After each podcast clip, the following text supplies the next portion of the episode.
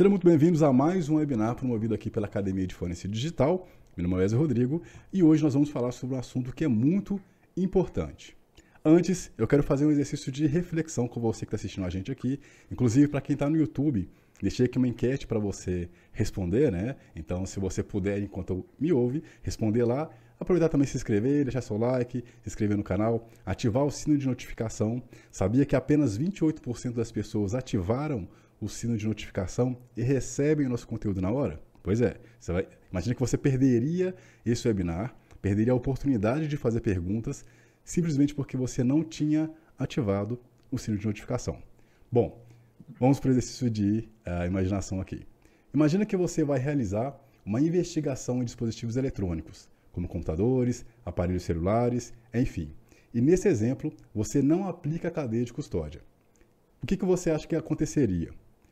Pois é, é sobre isso que a gente vai falar. É, o que, que é né, a cadeia de custódia, quais as etapas da cadeia de custódia, qual a importância da cadeia de custódia, da prova pericial e muito mais. E para falar isso, eu recebo aqui o nosso diretor na Academia de Forense Digital e professor de diversos treinamentos e diversos treinamentos que vão te ajudar, inclusive, a não só conhecer sobre a cadeia de custódia, mas também a entender aí sobre vários assuntos dentro do universo de tecnologia, além de perícia, tá?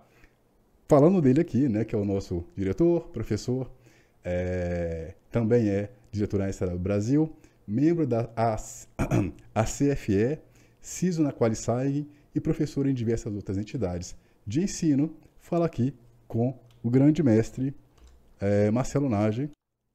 Seja muito bem-vindo aí ao nosso ao canal da Academia de Forense Digital. E é isso, cara. Olá a todos, obrigado aí, Wesley, pela introdução. É um prazer um aqui. obrigado aí, né? É prazer estar aqui com vocês. É, Para quem está assistindo a gente agora à noite, boa noite, né? Para quem vai nos ver aí nessa, nesse webinar gravado, né? Exato. É, sejam bem-vindos aqui ao canal da Academia de Forense Digital. É um prazer muito grande poder compartilhar conhecimento. Como eu disse para o Wesley nos bastidores, eu não sei fazer webinar, porque normalmente o pessoal fala que o webinar não entrega conteúdo, vende Isso. coisas, né? A gente aqui na Academia de Forense Digital, a gente gera aula sim, Exato. ao vivo, é, com direito a hands-on, e Exato. hoje não vai ser diferente, a gente vai falar sobre cadeia de custódia, vai passar uma teoria assim, mas vamos ensinar Exato. até como montar, né, como fazer a sua cadeia de custódia e entender por que a ausência disso ou uma cadeia de custódia mal feita pode botar bandido na rua. Eu acho que é importante a gente discutir bastante sobre isso, né, Wesley? Exatamente. Aproveitando então, para quem está aqui com a gente, a gente já tem agora 30 pessoas, né, aproximadamente. Então, eu acho que vocês já entenderam, primeiro, que realmente é importante o assunto. E aí, então, eu já te convido né, a compartilhar esse webinar uh, do YouTube ou do LinkedIn. Estamos também ao vivo no LinkedIn nesse momento, com seus amigos, com os grupos de WhatsApp que você participa, porque é um assunto realmente muito importante. Maravilha, Wesley. Vamos lá então, né? Bora, bora começar. Vou passar conteúdo para esse pessoal aqui. Deixa Perfeito. eu compartilhar a minha tela aqui com todos. Só um minutinho. Perfeito. Vamos lá. Já está já tá aparecendo. Já está? Sim, sim. Ótimo, ótimo. Então vamos lá, né? Vamos falar sobre esse tema, então, do nosso webinar de hoje, que é a cadeia de custódia. E aí, é, eu coloquei até uma frase aqui é, que o nosso a nossa equipe de criação colocou, né? Tudo que você precisa saber. Eu fiz uma correção aí, né? Ou quase, para entender o processo de garantia de idoneidade de uma prova digital, né? O nosso intuito aqui é tentar passar o máximo possível Sim. de informação para que você que está nos assistindo aí consiga entender de uma vez por todas o que é essa tal de cadeia de custódia, ou até se você já tem uma ideia do que seja, para a gente frisar alguns conteúdos e trazer exemplos, né? Vou contar aqui alguns cases que nós tivemos de sucesso e, por que não, os cases de fracasso, sobre justamente a cadeia de custódia, como ela pode implicar no processo judicial, né? A gente traz aqui, obviamente, que eu posso contar o um milagre, mas não posso contar o santo, né? A gente protege a identidade dos nossos clientes, mas consegue trazer aí uma experiência para vocês de como é que é o nosso dia a dia, já que a gente atua não só como perito judicial, né? Mas também como assistente técnico, que é aquele perito que ajuda o advogado, as partes, né? A no, no embate judicial. Né? Bom, muito bem. O Wesley fez uma apresentação aí, para quem não me conhece, meu nome é Marcelo Nage, eu sou diretor aqui da Academia de Forense Digital, diretor de uma consultoria também que é a STW Brasil, uma empresa hoje voltada à área de perícia forense digital, à área de cibersegurança, à área de auditoria, né, tanto em ISO 27001 como também na auditoria em Lei Geral de Proteção de Dados. Uh, eu atuo também como o CISO de uma empresa que tem um portal na internet, né, a Qualisign SA, que é um portal que faz assinatura de documentos, assinaturas eletrônicas de documentos. Né? Também sou curador e professor da Universidade Presbiteriana Mackenzie, na área de forense digital e cibersegurança. É... Bom, e além disso, atuo como perito judicial, sou consultor da Rede Globo de televisão, participo de um programa é, como consultor para falar sobre golpes digitais. Enfim, é, sou o pai do Cris, né? Tem um monte de coisa aí.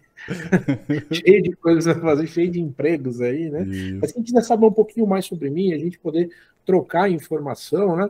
Me segue aí no LinkedIn, né? O meu LinkedIn está aí embaixo, o linkedin.com.br Marcelo Nage, tudo Perfeito. junto.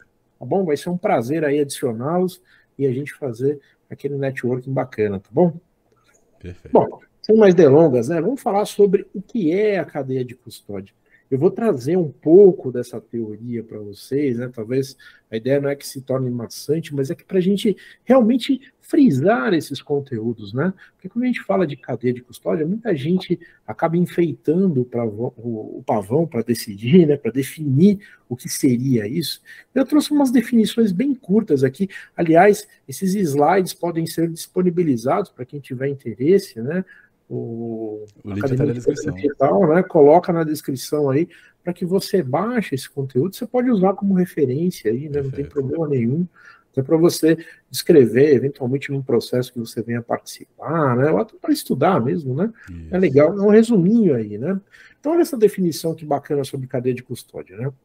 É um conceito fundamental na área do direito e da justiça criminal se refere à documentação e ao registro detalhado do controle e da localização de evidências físicas em um caso legal.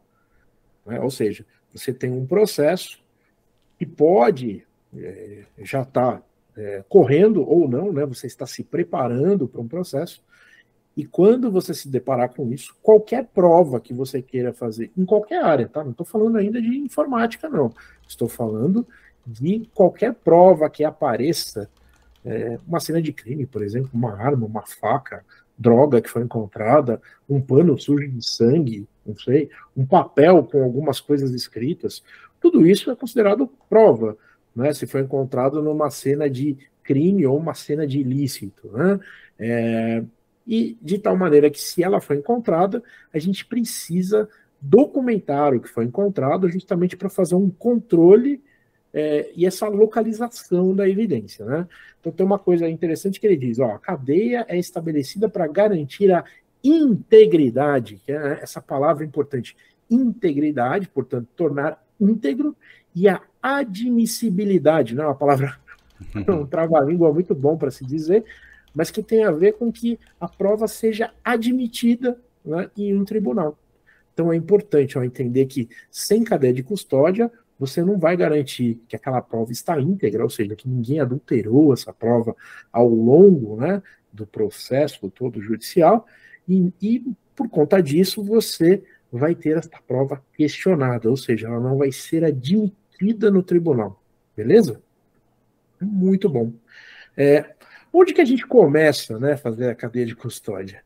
É já no momento que você encontra aquela prova. Né? Então, olha só, a cadeia de custódia começa no momento em que a evidência é coletada, né?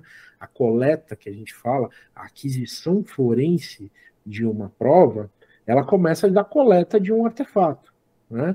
Então, eu coletei isso em uma cena de crime ou em qualquer situação relevante, né, para uma investigação. Por isso que eu gosto de dizer cena de crime ou cena do ilícito, né? Qualquer coisa que tenha sido feita de maneira ilícita. É um exemplo? um funcionário ele está sendo demitido da empresa. Ele não matou ninguém, ele não, não machucou ninguém, mas eu acredito que esse funcionário possa processar a minha empresa. Você que é de compliance, começa a pensar nisso. É, quando esse funcionário vai embora, o que, você faz com o computador ou o celular corporativo dele? Você manda para a TI formatar, não é isso que acontece? Você aí no seu departamento, não importa em que área você trabalha, é, normalmente a gente faz isso, né? Para o próximo funcionário que for admitido usar esse computador, afinal, não é descartável, né? Não dá para a gente jogar fora e começar de novo. Mas isso é um erro muito grande, porque aquele funcionário, se ele se sentiu lesado com a empresa, ele não pode entrar com processo? Pode, né? Ele tem dois anos, inclusive, para entrar com processo trabalhista contra a empresa é, para pleitear qualquer outra coisa, né? Inclusive, dependendo de como ele foi demitido, por exemplo, uma justa causa, ele pode pedir uma reversão dessa justa causa. E aí, às vezes, naquele computador ou naquele smartphone corporativo, tinha alguma prova importante que você poderia usar para é, demonstrar que a sua empresa está correta em ter demitido essa pessoa. Mas não, você formatou o equipamento, né? Então, se você tivesse guardado esse equipamento ou guardado uma cópia forense desse equipamento é, e feito a tal da cadeia de custódia, você poderia usar isso no tribunal para se defender. Olha que interessante. Né? Eu conheço muita gente que é, abaixou muito né, os seus passivos trabalhistas dentro da empresa, né? ou seja, a grana que você gasta pagando indenização, porque começou a fazer, a ter esse cuidado. Né? No momento em que você desliga um funcionário da sua empresa, é, ou que esse funcionário vai entrar sobre uma investigação, no caso da área de compliance aí, tomaram esse devido cuidado antes de sair fuçando na, nos equipamentos para procurar se existe de fato algo ilícito naquele equipamento, né? Então, olha só nessa frase, né? Desde o, o momento da coleta, cada etapa envolvida no manuseio, transporte, armazenamento e análise das evidências deve ser cuidadosamente documentado. Né? Esse processo tem que ser documentado de cabo a rabo. Né? E, e aí tem uma observação interessante. Isso inclui informações sobre quem teve contato com a evidência. Veja grifado a palavra quem, onde ela foi armazenada, né? e quaisquer alterações ou transferências que ocorreram com esta prova que você está manuseando. Né? E quem, é, onde, é, quando foi manuseado, isso é super importante. Né? Muito bem. Qual a finalidade da cadeia de custódia? Né? Então, é, frisando lá é, aquele conceito de proteger a integridade da evidência, né? evitar que exista qualquer adulteração, troca, perda ou até dano mesmo né, de, de uma, uma prova pericial. Só para vocês terem uma ideia, como é fácil a gente causar dano a uma prova pericial quando a gente não sabe o que está coletando. Vocês sabem que, normalmente, quando a gente coleta um computador, um, um smartphone, um, um, relógio, né, enfim, um pendrive, sei lá o que está lá na cena de crime, normalmente a gente coloca numa embalagem plástica. Por que numa embalagem plástica? Para evitar que tenha contato com é, nada que seja molhado, né? É, que poderia ali estragar o equipamento. Então, normalmente a gente coloca numa embalagem plástica, né? Eu até tenho algumas embalagens que a gente usa aqui. Depois eu vou até ver se eu tenho aqui uma para mostrar. Aqui na, no meu porta-trecas, né? E, por exemplo, olha, aqui é uma embalagem que a gente usa no dia a dia. Sim. Né? Tá vendo aqui? É o que a gente chama de. É, é um saco de evidência, né? Esse envelope, que inclusive ele é conhecido como nível de segurança 8, né? É, é, o mesmo que a Polícia Federal usa. A diferença deste aqui para o da Polícia Federal é que o da Polícia Federal tem o brasão e o meu aqui é um é, sem brasão algum. Eu posso até mandar fazer o brasão da, da minha empresa, por exemplo. Né? Mas o importante é o que ele faz de fato, né? Quando eu guardo uma prova aqui, eu estou protegendo ela contra é, luz do sol, né? Ela por dentro aqui, olha, ele é um saco todo preto, né? Não é profundo, ele é do tamanho aí é, um pouquinho maior que uma folha 4 aqui, só para vocês terem uma ideia de tamanho, né? Ele tem até um número aqui, ó, tá vendo? Tem um número de série aqui para você fazer o seu controle. E um lacre aqui em cima, né? Olha que bacana. Quando você fecha isso aqui, ó, se eu fechar aqui, esse lacre não abre mais. Eu sou obrigado a cortar esse envelope e, com isso, gerar é, uma, mais uma evidência de que esta prova foi mexida por alguém. Né? Mas nada disso, gente, é legal se eu não tiver um documento que conte quem colocou essa prova no saquinho, é, quem abriu depois essa prova, o que, que ele fez, por que, que ele colocou essa prova no saquinho, quem tirar a prova desse saco de evidência, tirou para fazer o quê, né? quando fez isso, quando que eu digo é que dia que, qual foi o dia, mês e ano, qual foi a hora, minuto e segundo que isso foi feito, para que haja um controle, né? É importante ter esse controle, porque a gente não quer que nada seja adulterado durante esse processo. Né? Tem até aqui, olha, uma frase que diz: Isso é extremamente importante para a credibilidade das evidências, né? É, se a gente tiver isso questionado, pode influenciar diretamente o resultado de um julgamento. Né? Caso a cadeia de custódia seja quebrada, o que é uma cadeia de custódia ser quebrada? Caso a gente não faça esse documento ao longo da vida útil da prova, né, é, pode rolar alguma dúvida sobre a integridade dessa evidência. E aí bate naquela palavra onde a admissibilidade em um tribunal pode ser questionada. E tenha certeza, meus amigos, que ela sim será se o perito lá das partes, do assistente técnico, né, observar qualquer irregularidade na cadeia de custódia de uma prova. A gente bate mesmo, né? não tenha dúvida alguma porque é, existe uma coisa, eu, eu, não sou advogado, não estou aqui para falar sobre. Eu vou falar um pouquinho sobre lei para citar, né? Mas eu não vou me aprofundar porque não é minha praia, né? Eu sou. É, meu, meu conhecimento é como perito digital, que é, na verdade, como eu costumo brincar aí com os meus amigos, meus clientes, meus alunos, né? Eu digo que o trabalho do perito digital está mais para o líbero do vôlei, né? Sabe aquele baixinho, normalmente, que tem um uniforme diferente, para quem acompanha jogo de vôlei, ele levanta a bola, né? Uhum. E aí o advogado vai lá e corta no adversário, né?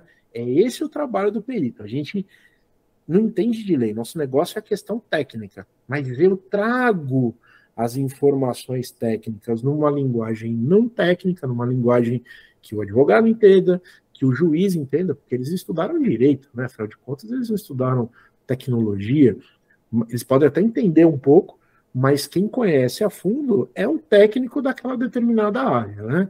É, existe um nome técnico para isso, que é aquele cara que manja dos Paranauê. Né? então, assim, é, eu costumo dizer que a gente está ali para é, municiar o advogado de informações, ou se eu estou na posição é, de perito judicial, né, para que eu possa subsidiar o juiz a tomar suas decisões baseadas na lei que ele conhece muito bem. Né? Legal. Uh, como é que a gente garante essa confiabilidade aí, né? Esse é o problema. Né? Para garantir a confiabilidade da cadeia de custódia, a gente tem que tomar alguns cuidados aí, né? Isso inclui o uso de, como eu disse lá, daqueles um, um saco específico, né? Você vê, a gente está usando um saco plástico. Por exemplo, se fosse um, foi encontrado, sei lá, uma blusa com sangue. Eu poderia colocar nesse mesmo saco? É, não, né? Porque quando eu, eu mandasse isso para o laboratório, muito provavelmente é, criaria-se fungos naquele, porque aquilo está fechado num saco plástico, é, bactérias importantes ali para uma análise, sei lá, de, de repente de um DNA, poderiam ser comprometidas. Olha que maluquice isso. Normalmente a polícia coloca num saco de papel, né? O perito, quando chega no local de crime, e pega algo que está com sangue, ele coloca num saco de papel para não é, gerar nenhum tipo de fungo e eventualmente matar alguma bactéria que tem ali, ou qualquer outra coisa que sirva é, para identificar é, o possível autor de um crime. Olha só que interessante, né? Então, cada embalagem específica, eu não vou colocar num saco de papel se eu quero, por exemplo, analisar uma gasolina adulterada. Existe uhum. um recipiente específico. Pode ser na garrafa de Coca-Cola? Não, porque Não. vai estar com resíduo de refrigerante. A gente pode falar que foi encontrado lá é, corante na, na, gasolina, mas o corante é lá da Coca, entendeu? O restinho de Coca que ficou. Não pode. Né? Existem embalagens né, específicas para isso, por isso o uso de recipientes adequados. Também a rotulagem dessas embalagens, né? você vê o uso de um envelope já próprio para isso, né? uma garrafa específica que tem um lugar para você é, rotular isso, às vezes com número né, de série para controle. Né? Você pode usar selos de segurança, coletar a assinatura e o registro de cada pessoa, né? Ó, quem que está fazendo a coleta forense? É o Marcelo Nage? Ok, Marcelo Nage coletou tal dia e tal hora, ele assina, aí é, antes disso, quem pegou na mão essa prova foi o Wesley. Então a gente registra lá que o Wesley Rodrigo né, pegou na mão com uma luva própria para pegar essa evidência e colocou num saco onde o Marcelo Nage vai transportar até o laboratório.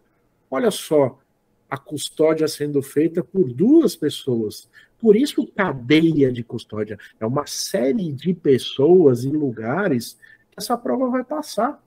Afinal de contas, eu não vou começar a analisar no, local do crime ou no local do ilícito. Toda tem uma vida útil. O processo não ocorre num dia só, pelo contrário, né? Tem processo que demora é, alguns meses, alguns anos para ser resolvido. Alguns se esticam até por algumas décadas aí, né? muitos deles até acabam é, perdendo a sua validade, né? O, a pessoa acaba é, não mais respondendo por aquilo, porque existe uma quantidade de anos específica para que aquela pessoa responda por um determinado crime, né? É, enfim, é, mas a gente precisa registrar todos esses momentos em que esta prova em algum momento foi arquivada, desarquivada para ser analisada, né? Então a gente tem que anotar essas informações. É... Bom, isso implica aí, né, como está grifado aqui, em todas as atividades relacionadas à sua custódia, como eu coloquei aí. Perfeito. Bom, como é que a cadeia de custódia se aplica a uma prova digital? Né? Porque quando eu falei para você que cadeia de custódia serve para qualquer coisa, é, talvez você tenha uma curiosidade, tá, tudo bem, mas é, eu entendi que qualquer coisa pode ser uma arma, pode ser uma droga achada, né, um pano com sangue, mas, Marcelo, meu negócio aqui, eu sou de TI, ou eu quero trabalhar nessa área de tecnologia. Isso também funciona igual para a prova digital, né? Olha, é bem parecido, né? Você pode ver aqui é, que a gente tem que ter a mesma preocupação em fazer a preservação, né, para garantir o quê? Autenticidade, integridade e admissibilidade. Né? Então, integridade, que a prova não foi adulterada em nenhum ponto. Admissibilidade é que esta prova possa ser usada no tribunal de uma maneira. É, pode questionar? Pode questionar, porque aqui no nosso país, graças a Deus, existe o direito ao contraditório. Né? Você é inocente até que se prove ao contrário. É, mas é, se você é, gerou uma prova íntegra né, e autêntica, que eu acho que esse é o maior problema da prova digital, é garantir a autenticidade, né, garantir sempre de que do momento em que essa prova foi encontrada até o final do processo, ela continua íntegra e autêntica. Né? É, essa é a grande preocupação para a gente não violar as regras da tal da cadeia de custódia. E pode ser aplicado no quê, né, gente? Em prova digital. O que é uma prova digital? Pode ser um arquivo eletrônico, pode ser um dispositivo de armazenamento, sei lá, um, HD aqui, né? Como essa aqui, ó. Vamos pegar um HD aqui para você ver. Eu posso ter tirado um HD de dentro do computador aqui, ó. Tá aqui o meu disquinho, né? É, o, o que está aqui dentro é que nos interessa. Eu posso fazer uma cadeia de custódia de um determinado arquivo ou desse HD inteiro.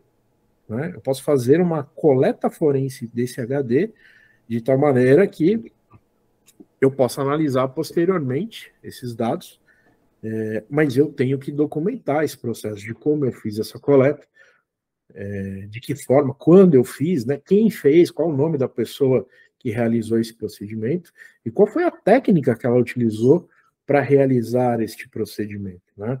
Isso garante, então, esses três pontos aí específicos que a gente fala de autenticidade, integridade e admissibilidade da prova digital no tribunal.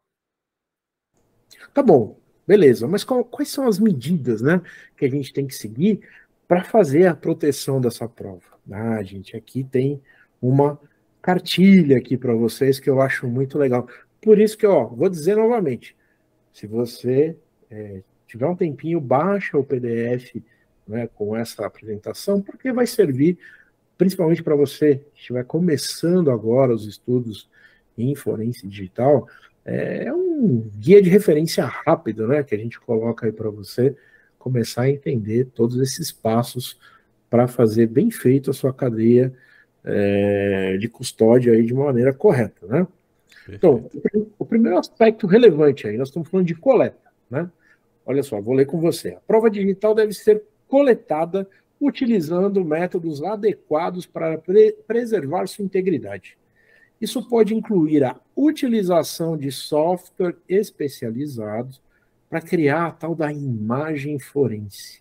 Muita gente acha que fazer cópia de dados é Ctrl C, Ctrl V, né? O que a gente mais aprende a fazer uhum. na vida, copiar e colar, né? Lá do Windows, né? Para quem está mais habituado com esse sistema operacional, é, não é bem assim. Até dá para fazer uma análise forense fazendo um copiar e colar. É, mas vocês vão ver que quando a gente fala de, por exemplo, copiar um conteúdo inteiro de um disco ou de um smartphone, até mesmo de um pendrive, né? A gente vai usar um software especializado. Existem vários no mercado, né? Mas a gente deve usar um software especializado para fazer aquisição forense. Né? Então, no momento da coleta, isso tem que ser descrito. Porque o objetivo nosso aqui é garantir que os dados originais, né, ou seja, os dados que estão, por exemplo, dentro de um disco, eles sejam preservados e que eles não sejam alterados ao longo do processo. Pra você ter uma ideia, imagina que eu faça uma aquisição forense é, num determinado dia de um é, de um disco como esse aqui, ok? Dentro desse disco, imagina que tem um malware aqui, né? O que, que é um malware? Um programa malicioso chamado vírus, né, o popular vírus de computador. Exato. Legal. Eu fiz a coleta desse disco aqui. Então, fiz uma aquisição forense desse, dessas informações que estão aqui. Imagina se quando eu for analisar esses dados, eu plugar o, o produto né, o final, que é este, esta imagem forense no meu computador, que tem um antivírus muito potente e ele detecte que existe um malware nessa imagem forense. O que, que o meu antivírus vai tentar fazer? Tentar remover aquele malware, né? E nessa remoção, a prova foi adulterada. E aí o que acontece? Imagina que o meu objetivo como perito era provar se aquele disco tinha um malware ou não. Vou falar que não tinha. Uhum. Por quê? Porque eu sabotei sem querer, né? Não estou fazendo de sacanagem, não, mas eu sabotei a prova pericial. Porque eu não tomei os devidos cuidados para proteger este conteúdo, para que ele não fosse alterado jamais. Fala, Poxa, Marcelo, mas é difícil, né? Porque a gente sabe que é, qualquer coisa pode ser alterada hoje. Tem técnicas tão é, mirabolantes aí, mas a proteção é feita de uma maneira muito simples e eu vou ensinar para você hoje aqui. Perfeito. Legal, mas vamos com calma. Né? vou falar de mais um aspecto aqui: a documentação. Né? É essencial, então, a gente documentar, gente, sem preguiça, detalhadamente todas as etapas do processo da custódia desta prova digital aí que você está adquirindo, né? Olha só, vou grifar aí as informações, né? Vou ser até repetitivo aqui, mas ó, informações de quem coletou, quando coletou, né? Onde foi coletada e quais os procedimentos foram adotados para fazer essa coleta, essa aquisição forense. Né? Qualquer outra coisa relevante que você notar, é, deixa ela registrada na cadeia de custódia. Sabe um amigo é, muito grande de quem está criando uma cadeia de custódia? É o seu celular ou uma máquina fotográfica específica para você tirar fotos de todo esse procedimento. Porque hoje em dia, é, mais do que informação escrita, né, as imagens valem por mais de mil palavras. Né? É. Então, é, é muito importante a gente conseguir é, tirar fotos, ou até mesmo filmar né, um determinado procedimento, pode ajudar muito para você ser o mais transparente possível né, no momento em que você teve contato com aquela prova pericial. Né? Eu acho que isso, gente, é crucial para que você tenha uma cadeia de custódia aí realmente válida. Né? super importante. Além da documentação, é, nós vamos falar do armazenamento, né? Que até expliquei aí um pouco, né, sobre os armazenamentos, mas especificamente aqui na questão é, digital, né? Você vê, ó, a gente tem um local seguro para armazenar, é, garantir que esse lugar não tenha é, um acesso não autorizado, por exemplo, lá na nossa consultoria, quem já teve a oportunidade de visitar a STW Brasil, para quem ainda não visitou, queira conhecer, é, nós estamos aqui no centro histórico da cidade de São Paulo, vai ser um prazer recebê-lo aí para conhecer a nossa estrutura, tomar um café conosco e ver como é que é o nosso laboratório de forense, né? Muita gente tem curiosidade disso. Nós temos uma sala específica dentro do laboratório forense, onde algumas pessoas né, da empresa têm acesso a uma sala cofre, né, uma sala só para guardar um controle biométrico de entrada, é, para algumas provas até um cofre dentro da sala cofre, né? Fica até um negócio fractal ali, né? Você vai ter é, um lugar para guardar algumas coisas, inclusive num cofre mesmo com senha, tudo com chave, né? Para que a gente possa armazenar, porque eu não quero que pessoas não autorizadas não tenham acesso àquele, àquela prova pericial. Porque, afinal de contas, a cadeia de custódia ela diz quem são as pessoas que manipularam aquela prova. Se alguma pessoa manipulou aquela prova e não está descrita na cadeia de custódia, a gente quebrou a cadeia de custódia. Então, então eu não posso deixar que ninguém tenha acesso a isso. Esse negócio de, ah, vou fazer uma cadeia de custódia, bota aqui esse celular num saquinho e deixa ele em cima da mesa aqui, circulando, a chance de, sei lá, passar um, sei lá, auxiliar de limpeza, entrar e derrubar, ou, sei lá, levar embora, jogar no lixo por engano. Imagina o transtorno depois para você prestar contas para a lei, dizendo que aquele, aquela prova, a única prova que tinha sobre um determinado assunto, foi perdida, né? Então é, é muito complicado. E o, o, manuseio correto, né? o armazenamento correto, melhor dizendo, dessa evidência digital, ela é, vai viabilizar o quê? A impossibilidade né, de que essa prova tenha sido alterada, ou até mesmo que haja uma corrupção dos dados. Né? Imagina um disco como esse aqui, super sensível, deixa o disco cair no chão, pronto, já corrompeu. Né? Esse aqui, uhum. especificamente, não vai funcionar muito, não. Está aberto aqui, né? É. O que a gente faz para demonstrar o disquinho. Mas vocês devem saber bem que uma poeirinha aqui caiu, acabou, né? Você Caraca. tem um problema para recuperar o dado. Você tem que mandar numa empresa recuperadora, né? Ou ter conhecimentos equivalentes. Aliás, a gente tem um curso bem legal aqui, sim, sim. Academia de Forense Digital, sobre recuperação de dados, com o meu amigo Tom Rodrigues, né? É, da UTI dos dados, faz um trabalho muito legal, ele tem uma consultoria de recuperação de dados e ele faz um curso aqui com a gente, muito bacana também. É uma área específica da perícia forense, é para quando você já não faz, não consegue fazer aquisição forense porque aquilo foi destruído, você precisa fazer é, muitas vezes uma recuperação desse disco para depois fazer a aquisição forense. Né?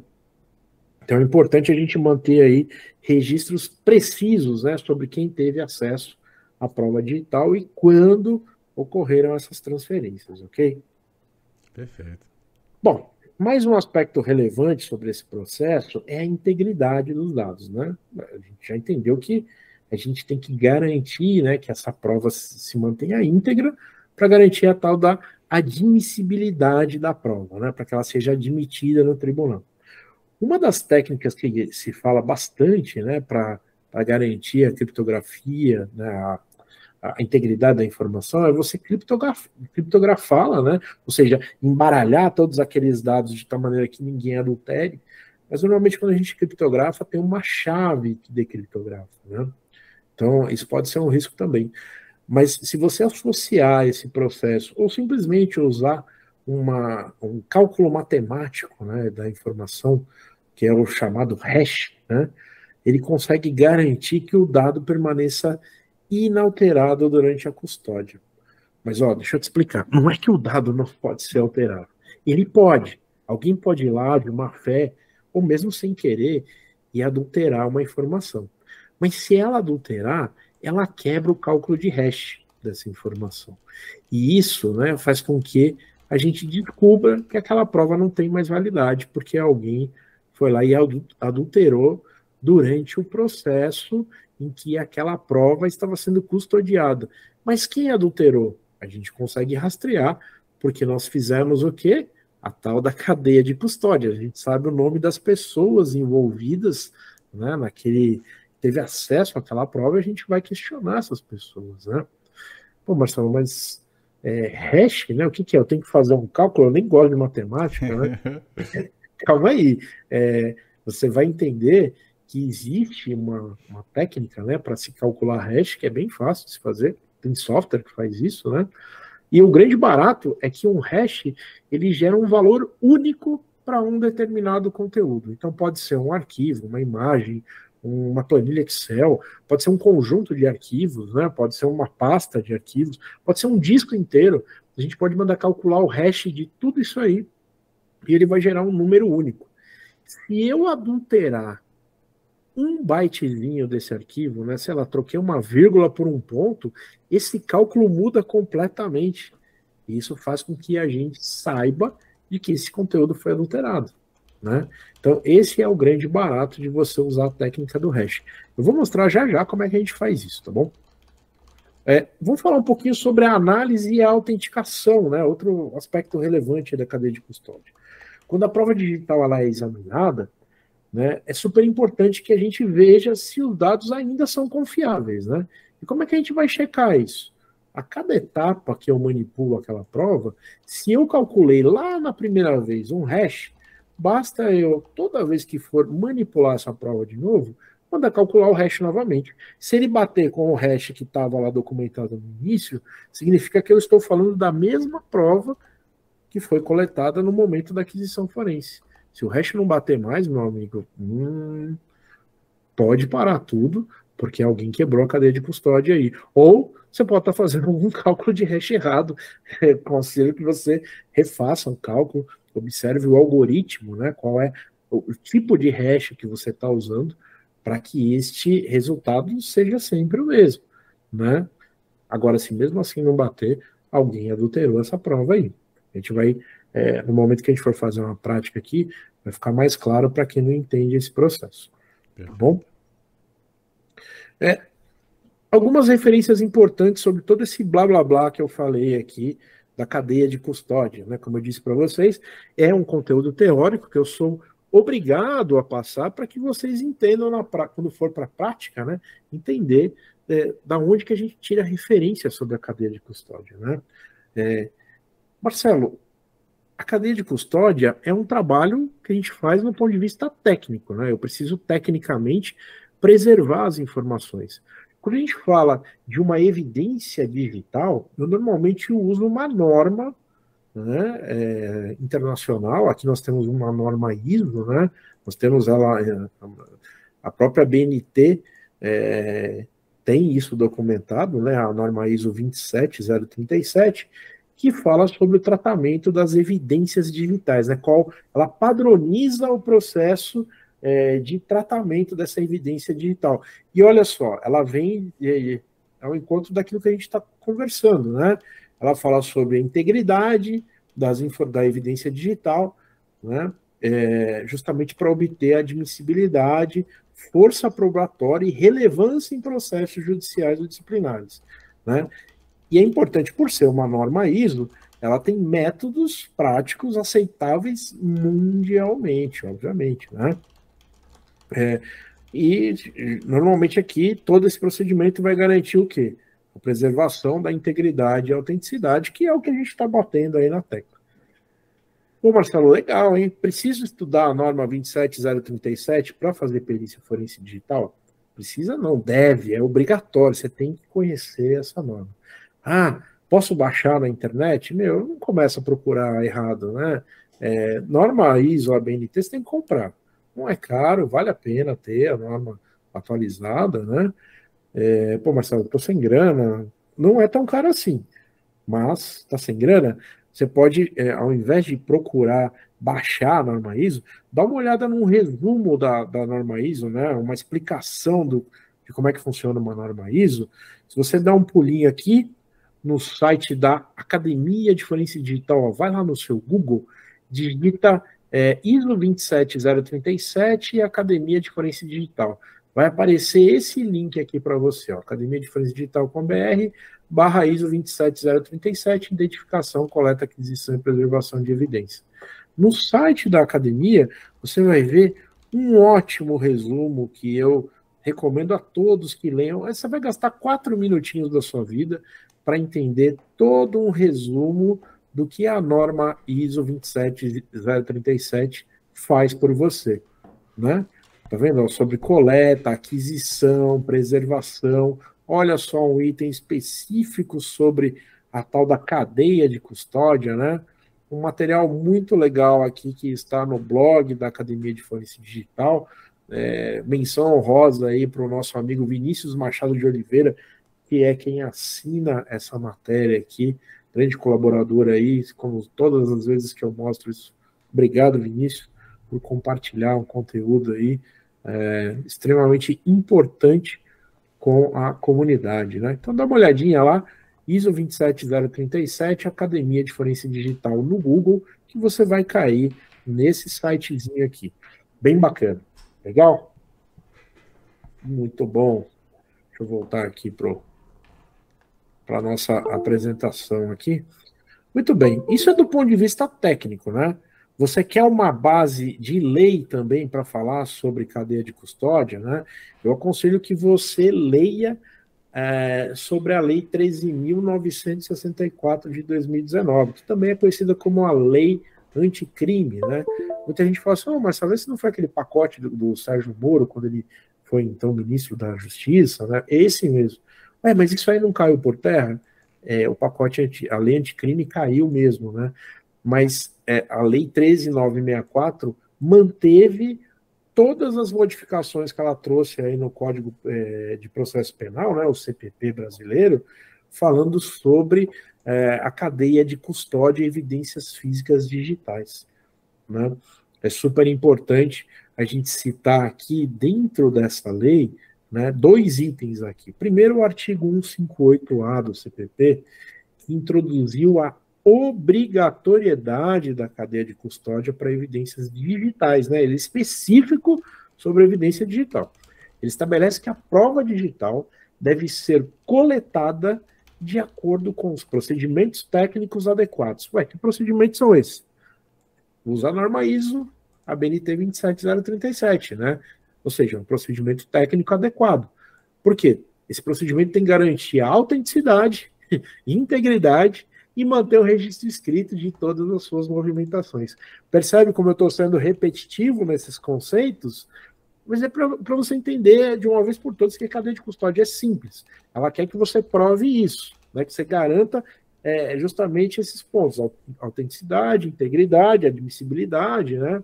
para que você tenha aí registro de todas as movimentações da prova. Quem diz isso não sou eu, é o artigo 158A, que é um resuminho do 158A para você entender, né?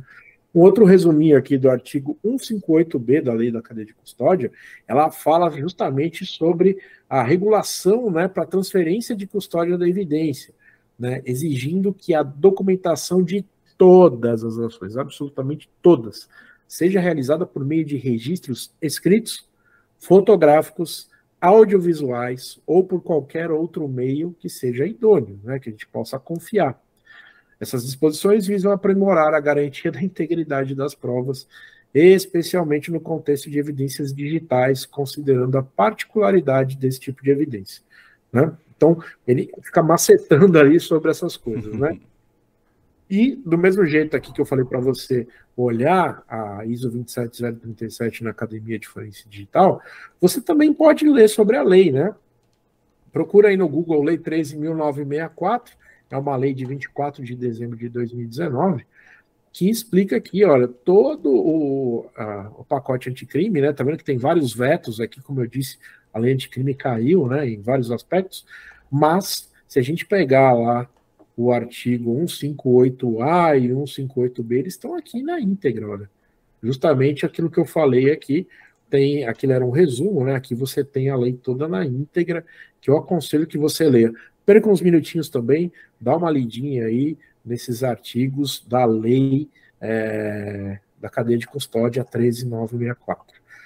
Você deve estar, tá, se você bater o olho ali na data, você deve até ter questionado, pô, Marcelo, e coisas que foram feitas antes de 2019? Não precisava de cadeia de custódia? Precisava, né?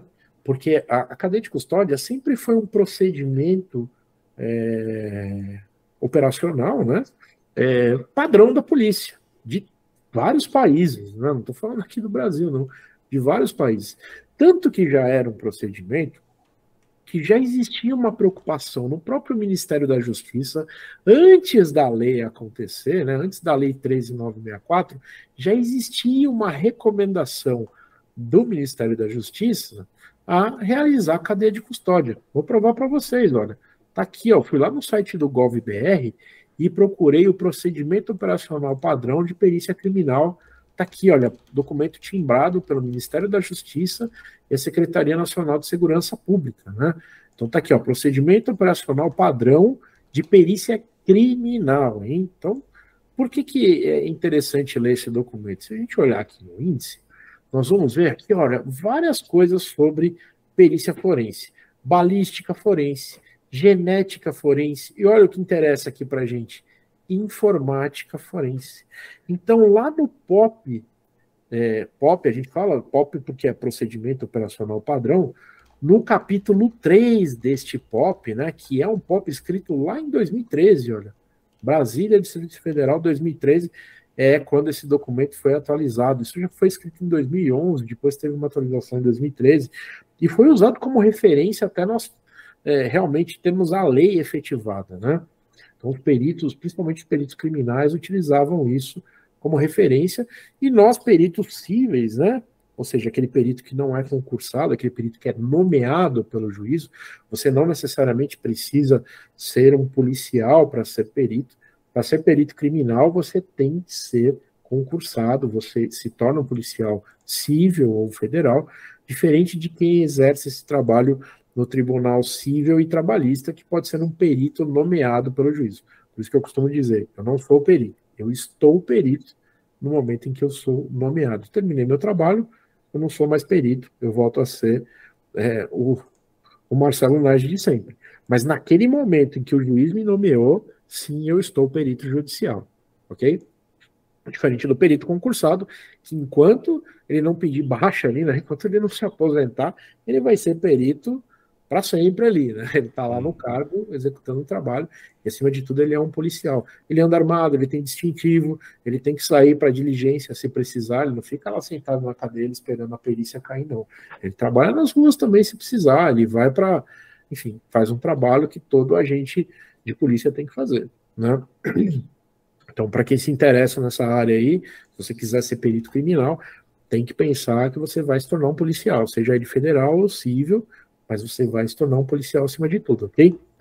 Bom, mas voltando aqui ao item 3, né? Olha, tá aqui na página 87, deixa eu ir até lá, pegar aqui um atalho, né? Só para a gente chegar aqui na página 87, olha, o POP 3.1 sobre informática forense. Aqui ele fala sobre procedimentos de como é que você faz, olha, a duplicação de dados, processamento dos dados, análise. Ele tem todo aqui um blá blá blá. E olha só, ele se baseia nos conhecimentos técnicos, falando sobre cálculo de hash aqui, tá vendo? Olha, uma coisa que eu citei aqui para vocês. E obviamente que ele vai falar aqui em algum passo sobre todo o procedimento da geração da cadeia de custódia. Então vale muito a pena a gente pegar esses conhecimentos aqui, até porque vocês vão ver que a 13964, né, a lei 13.964, ela foi baseada justamente no que está escrito aqui neste POP 3 do Ministério da Justiça. Né? Obviamente, um negócio que já funcionava bem e que se tornou uma lei federal. Beleza? Boa. Já coloquei o link desse é, PDF e também do, do, do site da Academia de Força Digital que você tinha mencionado ali, na descrição do vídeo aqui no YouTube. E em breve eu coloco também no LinkedIn, porque no LinkedIn não dá para fazer isso ao vivo, não. é, legal, legal. Maravilha. É isso aí. Bom, vamos falar um pouquinho sobre cadeia de custódia, então, na prática, gente. Boa. Como é que eu faria isso? Né? Então, vamos nos deparar aqui. Vamos pegar uma situação em que eu é, realmente tenha um arquivo. Colocar aqui, ó, sei lá. Estão vendo minha tela aí, né? Sim, sim, sim. Dá, dá, dá para ver minha tela aqui. Deixa eu jogar uma. Sim. Aqui. Vou só aumentar um pouquinho aqui. Ah, ah, aqui, boa. Perfeito. Agora sim ficou maior. Perfeito. Beleza. Aqui, olha, eu vou pegar. é, vou criar um arquivo aqui só para a gente entender o que, que seria a preservação dessa informação. né? Suponha que eu tenho um arquivo aqui, olha, eu vou criar um arquivo no bloco de notas mesmo. Vou chamar de aula AFD. Boa. ok? O aula FD TXT, dentro do aula FD eu vou escrever aqui um Olá pessoal, beleza? E vou salvar esse arquivo. Muito bem, aqui eu tenho um arquivo, aula FD.txt. Se eu olhar as propriedades dele aqui, olha, tá aqui o meu arquivinho, é, na pasta aqui que eu defini, chama aula fd.txt. Ele tem 11 bytes dentro dele. Ele foi criado no dia 7 de junho de 2023, às 20 horas, 51 minutos e 33 segundos, que é o horário agora, né, que eu acabei de fazer. Muito bem, gente. Quem garante que se eu chegar e fizer isso aqui, ó, criar uma exclamação aqui. Quem garante que se trata do mesmo arquivo? Você fala, ah, Marcelo, você está aqui transmitindo ao vivo para o Brasil e, quiçá, para o mundo, né? Uhum. E esse arquivo foi alterado. Nós temos essa prova aí, porque foi gerada uma evidência, né? Isso está sendo gravado. É, mas se não estivesse, né? Como é que a gente saberia que isso foi alterado? E é aí que entra a- o, o processo de aquisição forense dessa informação, né? Então, olha só, deixa eu voltar aqui o nosso arquivo. Eu vou tirar aqui a exclamação, vou voltar naquela situação, vou salvar aqui o conteúdo. Então, eu tenho lá o Olá Pessoal. Muito bem. Se eu fizer um cálculo matemático disso, para garantir qual é o hash desse arquivo, eu vou ter um número que vai nos ajudar a dali para frente ter essa imagem congelada no tempo. Como é que eu calculo um hash? Bom, pessoal, vocês podem usar qualquer software aí que faça cálculo de hash. Você não precisa gastar dinheiro para isso, não. Você vê aqui na Microsoft Store, por exemplo, eu estou usando Windows, né? Mas tem para Mac também, tem para Linux, né? É, eu tenho um softwarezinho aqui, eu só digitei hash aqui, olha. Né? Eu venho aqui, coloco hash aqui na Windows Store. Olha como tem programa. Tem até uns aqui que, que o pessoal cobra aí uma moeda para você calcular hash. Mas não precisa, cara. É, tem vários aqui que são gratuitos, né? Eu estou usando um gratuito aqui que é o Hash2, né?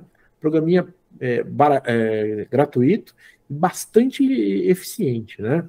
Eu vou abrir ele aqui, olha, para vocês darem uma olhada. É o meu Hash2. Cadê? Opa, Hash2.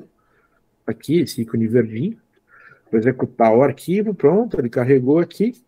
E aqui o hash tool, ele funciona basicamente assim, olha, eu defino que tipo de hash, né, ou seja, que algoritmo eu quero usar para calcular o hash.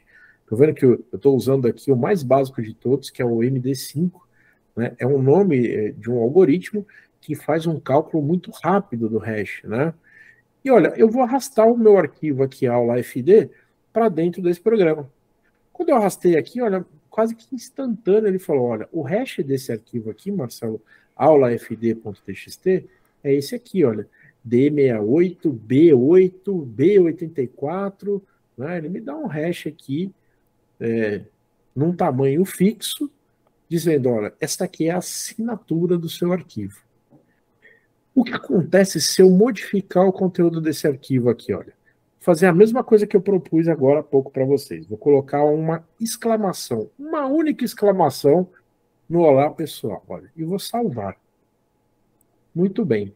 Se eu voltar aqui no programinha e mandar ele calcular o hash novamente, olha, vou arrastar o arquivo aula fd.txt aqui para dentro. Veja, pessoal, é um cálculo completamente diferente, né? Ou seja, eu conseguiria provar aqui, se eu tivesse anotado esse hash inicial em algum lugar, eu conseguiria provar que num determinado momento o conteúdo do arquivo foi adulterado. Ou seja, eu não estou garantindo que o arquivo realmente não possa ser adulterado de forma alguma, mas eu consigo garantir que o arquivo que eu, Marcelo, gerei a primeira vez está diferente deste arquivo que existe agora, porque o hash modificou. E olha, vou provar para vocês aqui que isso é verdade, porque se eu tirar essa exclamação daqui, vamos salvar. Vou mandar calcular o hash de novo.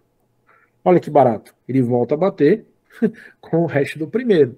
Boa. Ou seja, é um cálculo matemático único para esse arquivo. Uma única mudança gera um cara completamente aleatório, né? Totalmente diferente. Isso é o bacana de você calcular o hash. Você fala, tá, Marcelo, mas lembra que você falou aqui que tem um algoritmo, né? Eu posso calcular em qualquer algoritmo? Pode.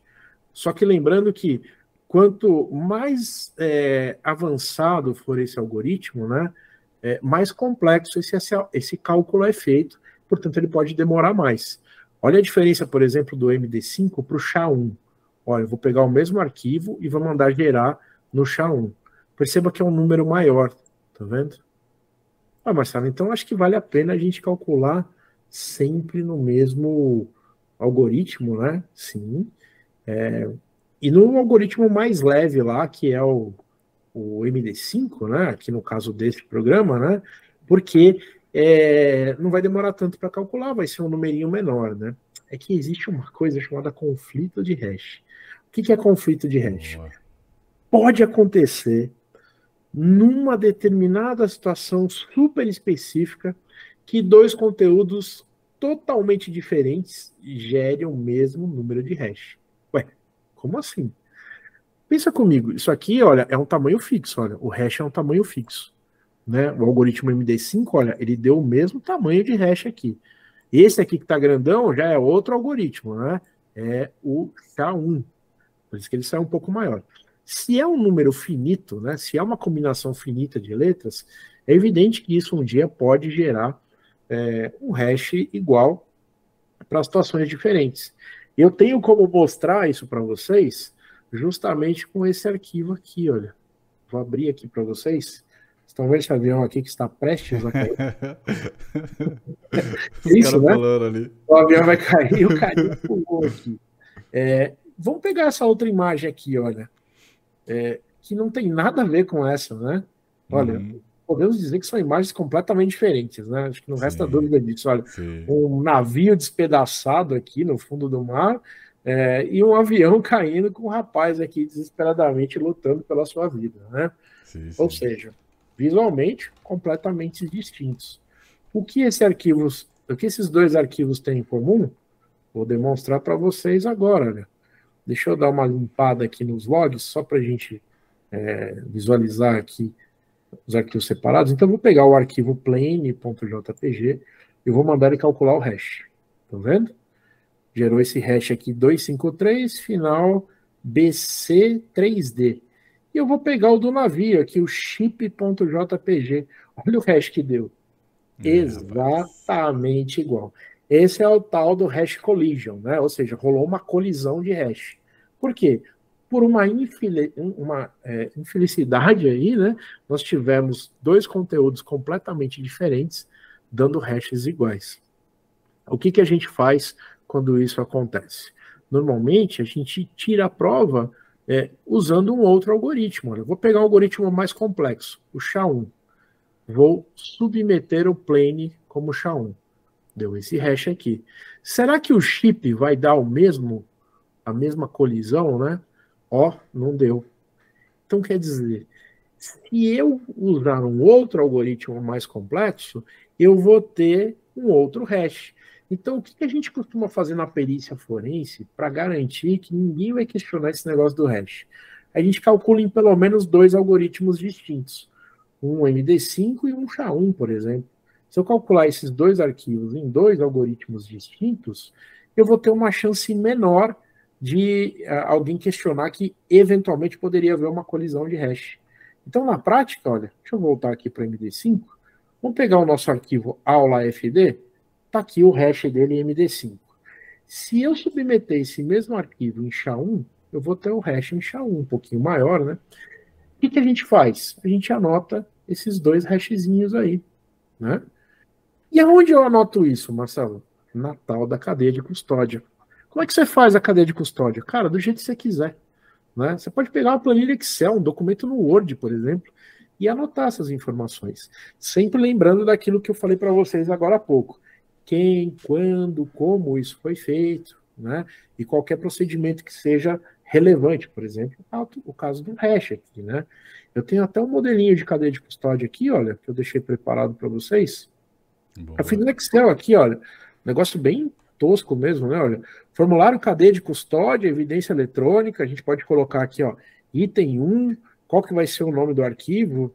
É, já até esqueci, é aula FD, né? É. é. Cadê ele aqui? Opa, deixa eu voltar aqui. É, aula AFD. Vamos dar um F2 aqui. Vou pegar esse conteúdo todo aqui para não correr o risco de digitar ah, um nome diferente, boa, né? Boa. Eu vou colocar aqui, olha. Vai ser o nosso aula afd.txt. Vamos colocar qual que é o hash que a gente gerou aqui, olha. Eu já até deixei aqui no esquema, olha, que a gente usou o hash MD5 e o SHA-1. Então, eu vou pegar aqui, vou falar que o hash foi esse aqui, né? O MD5 foi esse. Deixa eu vir aqui. Deixa eu editar esse negócio aqui. Vou colocar aqui, ó. Então tá aqui o nosso hash MD5 e o hash SHA-1 é esse cara aqui, né? Opa! Meu mouse me traindo aqui. legal. Deixa eu editar aqui na minha célula. Vou substituir esse aqui, olha. Era um outro hash que estava aí, só de exemplo, né? Tá aqui, olha. Anotei os dois. Podemos até colocar alguma informação aqui, né? É, sobre, vamos dizer que hash calculado com o programa HashTool, né? Só uma pergunta aproveitando. É, esse, esse código do hash, ele é específico do HashTool. Se eu pegasse esse mesmo arquivo e calculasse com outro programa, o resultado do, do esse resultado do hash, ele seria diferente? Ele tem que ser exatamente o mesmo se você usar o mesmo algoritmo ah, aqui, olha. Então depende Isso do programa. é legal, né? Boa. Por isso que eu falei, pouco importa o programa que você está usando para calcular hash. Se ele é um programa que calcula hash, ele tem que dar o mesmo resultado. Perfeito, perfeito. Né? perfeito. Então, é, olha só, calculei o hash, gerei dois hashes diferentes, está aqui o aula FD, é, e posso dizer que eu coletei no Windows. Que data que eu coletei isso? Aqui, ó, no dia 7 de 6 de 2023. Que horas? Ah, são 21 horas e 3 minutos. É no momento em que eu estou fazendo aqui a minha cadeia de custódia. Quem fez essa coleta? Esse que vos fala aqui, ó, Marcelo Nage, e aqui eu anotei também que o hash foi gerado pelo programa HashTool, ou, sei lá, arquivo armazenado no disco é, XYZ01. Sei lá, o número de série do disco onde eu vou gravar esse arquivo. Boa. Pronto, gente. Eu comecei uma cadeia de custódia. O que, que vai acontecer com isso?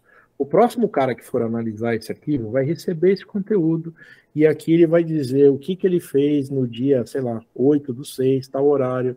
Quem foi que fez isso? Ah, foi o Wesley Rodrigo que é, encaminhou uh, o arquivo para o laboratório forense da Academia de Forense Digital. Aí no dia 9, o tal do Renan Cavalheiro é, acessou o arquivo para realizar buscas por palavras-chave, entendeu? Cada pessoa vai ser documentada aqui. No dia 15 de dezembro de 2023, o Leandro Morales é, devolveu este conteúdo né, é, para o cartório daquela vara judicial. Então, tudo isso é descrito aqui. E cada pessoa que manipulou essa prova tem responsabilidade jurídica por ela. Então, o que cada pessoa deve fazer no momento em que tem acesso a esse conteúdo? Calcular o hash de novo. Se o conteúdo não mudou, o hash vai ser sempre o mesmo. Hum. Vocês viram aqui que eu posso fazer quantas vezes eu quiser e eu vou ter esse hash calculadinho, né? Olha só, é, tem outros modelos aqui, né? Tem esse modelo proposto, tem um outro modelo aqui que eu proponho também, que é esse aqui, né? É um pouquinho diferente, você coloca lá o número do processo, o local da coleta, o nome do perito, a data. Aqui você pode colocar vários itens, né? descrever todos os hashes aqui desses itens, qual procedimento, se quiser anotar o nome de uma testemunha, né, assinatura. Então, quanto mais informação você colocar aqui, mais legal é, né?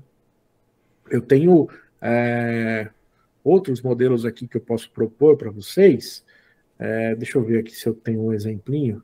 Acho que eu tenho aqui, olha, uma uma coleta bem bacana aqui. Isso aqui é um, uma cadeia de custódia de verdade mesmo, eu só dei uma ofuscada aqui em alguns nomes para a gente preservar, né? Mas olha só, uma coleta aqui, é, o cara deve ter preenchido em campo, né? Ele foi coletar em algum lugar, né? Tal do Eduardo aqui, ele foi lá na STW Brasil, deu um número para o caso, um número de processo que deve estar rolando. Isso aqui é a coleta de um smartphone, ó, da marca Samsung, o modelo dele está aqui, o número de série, é, foi anotado que tinha um aparelho com dois chips da Vivo e um cartão de memória de 1 GB. Ele anotou aqui qual que é o hash. Aqui ele fez um hash mais complexo ainda. Já fez um SHA-256 para anotar um único hash aqui e guardar isso, né? Aí tem lá qual foi o destino disso, né? Isso foi armazenado no storage lá da STW Brasil, né? Aí foi feita a coleta de sistema de arquivos utilizando o Celebrite, o Fed Touch 2, Aqui a assinatura das pessoas, é, quem coletou na origem e quem é, levou para o destino, né? E assim você vai preenchendo o nome de todas as pessoas que vão manipulando essa prova. Aqui tem até uma coisa legal, gente, que é a gente, às vezes, quando pega uma, a senha do aparelho, né? A gente anota a senha aqui, obviamente eu, deixei aqui escondidinho a senha, né? Mas pode ser uma senha numérica aqui, ou de repente aquela senha de desenho, né? Então a gente anota a senha, sei lá, é, é o celular do Marcelo, o cara faz um M aqui, né? Então a gente teria a senha aqui anotadinha que a gente obteve na coleta, né? É, enfim, são formas de você documentar o processo. Veja a transparência, né? É, no momento em que eu fiz a aquisição forense, eu gerei esse documento e dali para frente eu vou registrando isso em todos os pontos que eu manipular a prova. Olhando assim parece simples, né? Não é uma coisa é, que seja tão complexa, né? Veja como outras coisas podem ajudar a idoneidade da cadeia de custódia, né? Até deixei umas fotinhas aqui para a gente poder brincar um pouco, olha. Tá aqui, olha, recebi uma prova, o que, que eu faço? Tiro uma foto. A gente gosta de usar essas plaquinhas aqui, né? Quem teve na FD Summit deve ter visto um Sim. monte de espalhadas, né? Então, tá vendo? Olha, recebemos uma prova que veio lacrada, né? Veio de uma autoridade policial, essa prova chegou no nosso escritório. Aí a gente tira uma foto, né? Com detalhe do lacre e depois de como ela veio lá. É, nós abrimos o lacre, olha só, tudo eu estou gerando evidência para compor a nossa cadeia de custódia, para é, auxiliar né, esse conteúdo. Olha, o computador estava meio aberto, a gente tirou foto desse detalhe, né? Tá aqui, olha, o computador depois de aberto, né? Então a gente abriu, tá vendo que ele tá com um HD aqui dentro. Nós removemos aquela HD, esse HD tem um número de série, então a gente tirou uma foto do número de série do HD, né? No detalhe. E aí o que, que nós fizemos? Colocamos no computador da perícia este HD usando um hardware para fazer justamente o bloqueio de escrita desse HD. Esse hardware aqui, né, é um hardware da Tableau, né, que é justamente um bloqueador de escrita, que é uma peça muito legal para o perito comprar, né, quando começa aí, ele consegue fazer com que, uma vez que eu ligue isso no computador, lá no caminho USB, tá vendo? Eu peguei HD, liguei ela no cabo USB do computador, se aqui tiver um antivírus, por exemplo, ele não vai conseguir apagar nada daqui, mesmo que tenha um vírus aqui dentro, por quê? Porque esse cara só consegue ler os dados desse disco, ele não consegue gravar nada, graças a esse hardware aqui que está fazendo o que o nome dele diz, né? Bloquear a escrita desse dispositivo. E aí, através de algum software forense, né? Que, por exemplo, a gente está usando o FTK Imager, que a gente mostra muito nos cursos aqui Sim. da academia de forense digital, e que a gente usa no dia a dia também. Isso que é legal, né? Tá vendo? Isso aqui Sim. é uma coisa de verdade. Isso aqui não é montagem para aula, não. Isso aqui é um caso aí do dia a dia.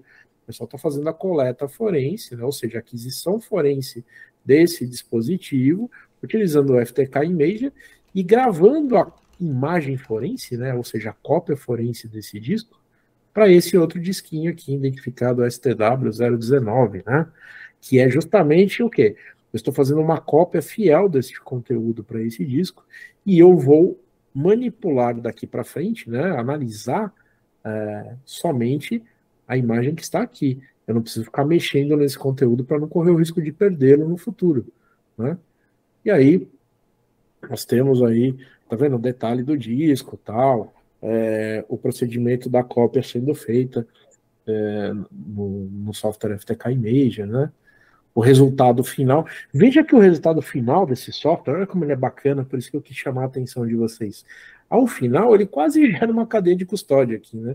Ele está mostrando para a gente aqui onde a imagem foi criada, né? Para onde ela foi gravada e qual o hash aqui, olha. Ele já de graça calculou o hash para mim aqui. É, no, no, algoritmo MD5 aqui, ele já fez para mim esse cálculo e também no SHA-1, olha. O próprio software já tem essa prática de fazer isso, né? Bem legal, né? Sim, sim. Demonstrou aqui que está funcionando é, perfeitamente. Né? E é isso, meus amigos. Aqui nós tivemos né, a cadeia de custódia na prática, né? Como fazer essa cadeia de custódia. Mas eu queria fazer algumas considerações finais é, antes da gente abrir aí para eventuais é, perguntas. Né? Já está cheio aqui já. É, que legal. Quem sabe eu já não respondi algumas, né? Mas já, já. a gente vai recapitular depois. Sim, sim. Mas olha, algumas considerações finais que eu gostaria de fazer aqui. A primeira coisa, não existe, né? Vamos falar de mitos e verdades que eu vejo nessa profissão, né? É, não existe cadeia de custódia precária. Pode parecer meio óbvio depois de tudo que eu mostrei para vocês, mas eu já me deparei com situações desse tipo. Vou contar para vocês aqui, sem contar o santo, né? Vou contar o milagre. Eu estava atuando como assistente técnico, né? Nossa consultoria estava atuando como assistente técnico de uma pessoa que tinha sido presa e foi encontrado um smartphone com essa pessoa e esse smartphone é, eu posso até falar que modelo que era, era um iPhone é, 6, iPhone 6? Não, minto. Era um iPhone 11 de cor branca que foi é, apreendido juntamente com essa pessoa presa em flagrante e no decorrer do processo, foi pedido para desentranhar dos autos, né, ou seja, pegar lá para a gente ter acesso a esse smartphone, que foi coletado pela polícia, que gerou uh, todas as evidências que foram utilizadas para prender e manter a prisão desse cara decretada. Né? Quando a gente pediu, é, a cadeia de custódia está descrito que era um iPhone 11 de cor branca, vamos lembrar desse detalhe. É, mas quando a prova chegou para a gente, era um iPhone 6 de cor preta. Eita. e assim, pô, cara, não foi isso que eu pedi. Eu pedi a prova que está na cadeia de custódia. Ah, mas é isso que eu tenho. Ok, então vamos fazer o seguinte: vamos conversar com quem foi a pessoa que realizou a custódia desse objeto, né? ou seja, quem apreendeu e preencheu a cadeia de custódia. No, qual foi o agente policial que fez essa, efetuou essa prisão? É, não tem o nome dele na cadeia de custódia. Hum. Ok, mas nós sabemos em que data e hora, né? Porque pode ser uma confusão aí. Talvez esse, o celular que foi olhado é, foi olhado um dia anterior ou posterior. Ah, não tem a data. Poxa, não tem a data? Gente, vocês condenaram o meu cliente por uma situação é, que ele está dizendo que ele não fez, portanto, ele tem direito, é, todo mundo é inocente até que se prove o contrário, ele tem direito ao contraditório, né? ou seja, nós gostaríamos de realizar a mesma análise que as autoridades, né, as forças de lei analisaram, para que a gente é, chegue às mesmas conclusões que vocês, e aí a pessoa tem que pagar pelo crime, ou não, ou a gente usar as provas que nós temos para demonstrar que o nosso cliente é inocente. Resultado, gente, nós tivemos um perito criminal que disse, olha, a, peri a cadeia de custódia ela estava precária, mas isso não quer dizer que ela tem que ser desconsiderada. Sim. E aí eu falei, opa, agora é uma questão de lei, não é mais uma questão técnica. É, a questão técnica é a cadeia de custódia tem que ser preenchida dizendo o que, quando, como foi coletado, né? É, e a preservação dos hashes dela. Se eu não tenho essas informações mínimas, eu tenho parte dessas informações, eu não tenho uma cadeia de custódia, né? A cadeia foi quebrada. E se a cadeia foi quebrada, aquela prova não pode ser utilizada. É, pelo menos não é a recomendação técnica que a gente faz. Se o, se o, juiz quiser utilizar essa prova, ele pode. porque o juiz é quem decide no final das coisas. A gente só orienta tecnicamente, mas isso vai ter é, consequências. O advogado vai questionar. E nesse caso, o advogado questionou e a pessoa é, teve que ser posta em liberdade. E mais, né? Algumas outras pessoas que foram presas por conta da prova, que era o tal do smartphone questão, também tiveram que ser soltas. Por quê? Porque a gente fala de, da tal da. É, é o fruto da árvore envenenada, né? Ou a chamada prova diabólica, que os juristas gostam de dizer. Porque é uma prova que você não pode contestar porque você não tem acesso a ela. E uma das coisas que a ISO 27037 é, diz é o direito, é, é, a possibilidade da reprodução da, do processo de aquisição e análise forense. Se eu não conseguir reproduzir aquilo que foi dito, que foi encontrado, ué, é, aquela prova não pode ser utilizada.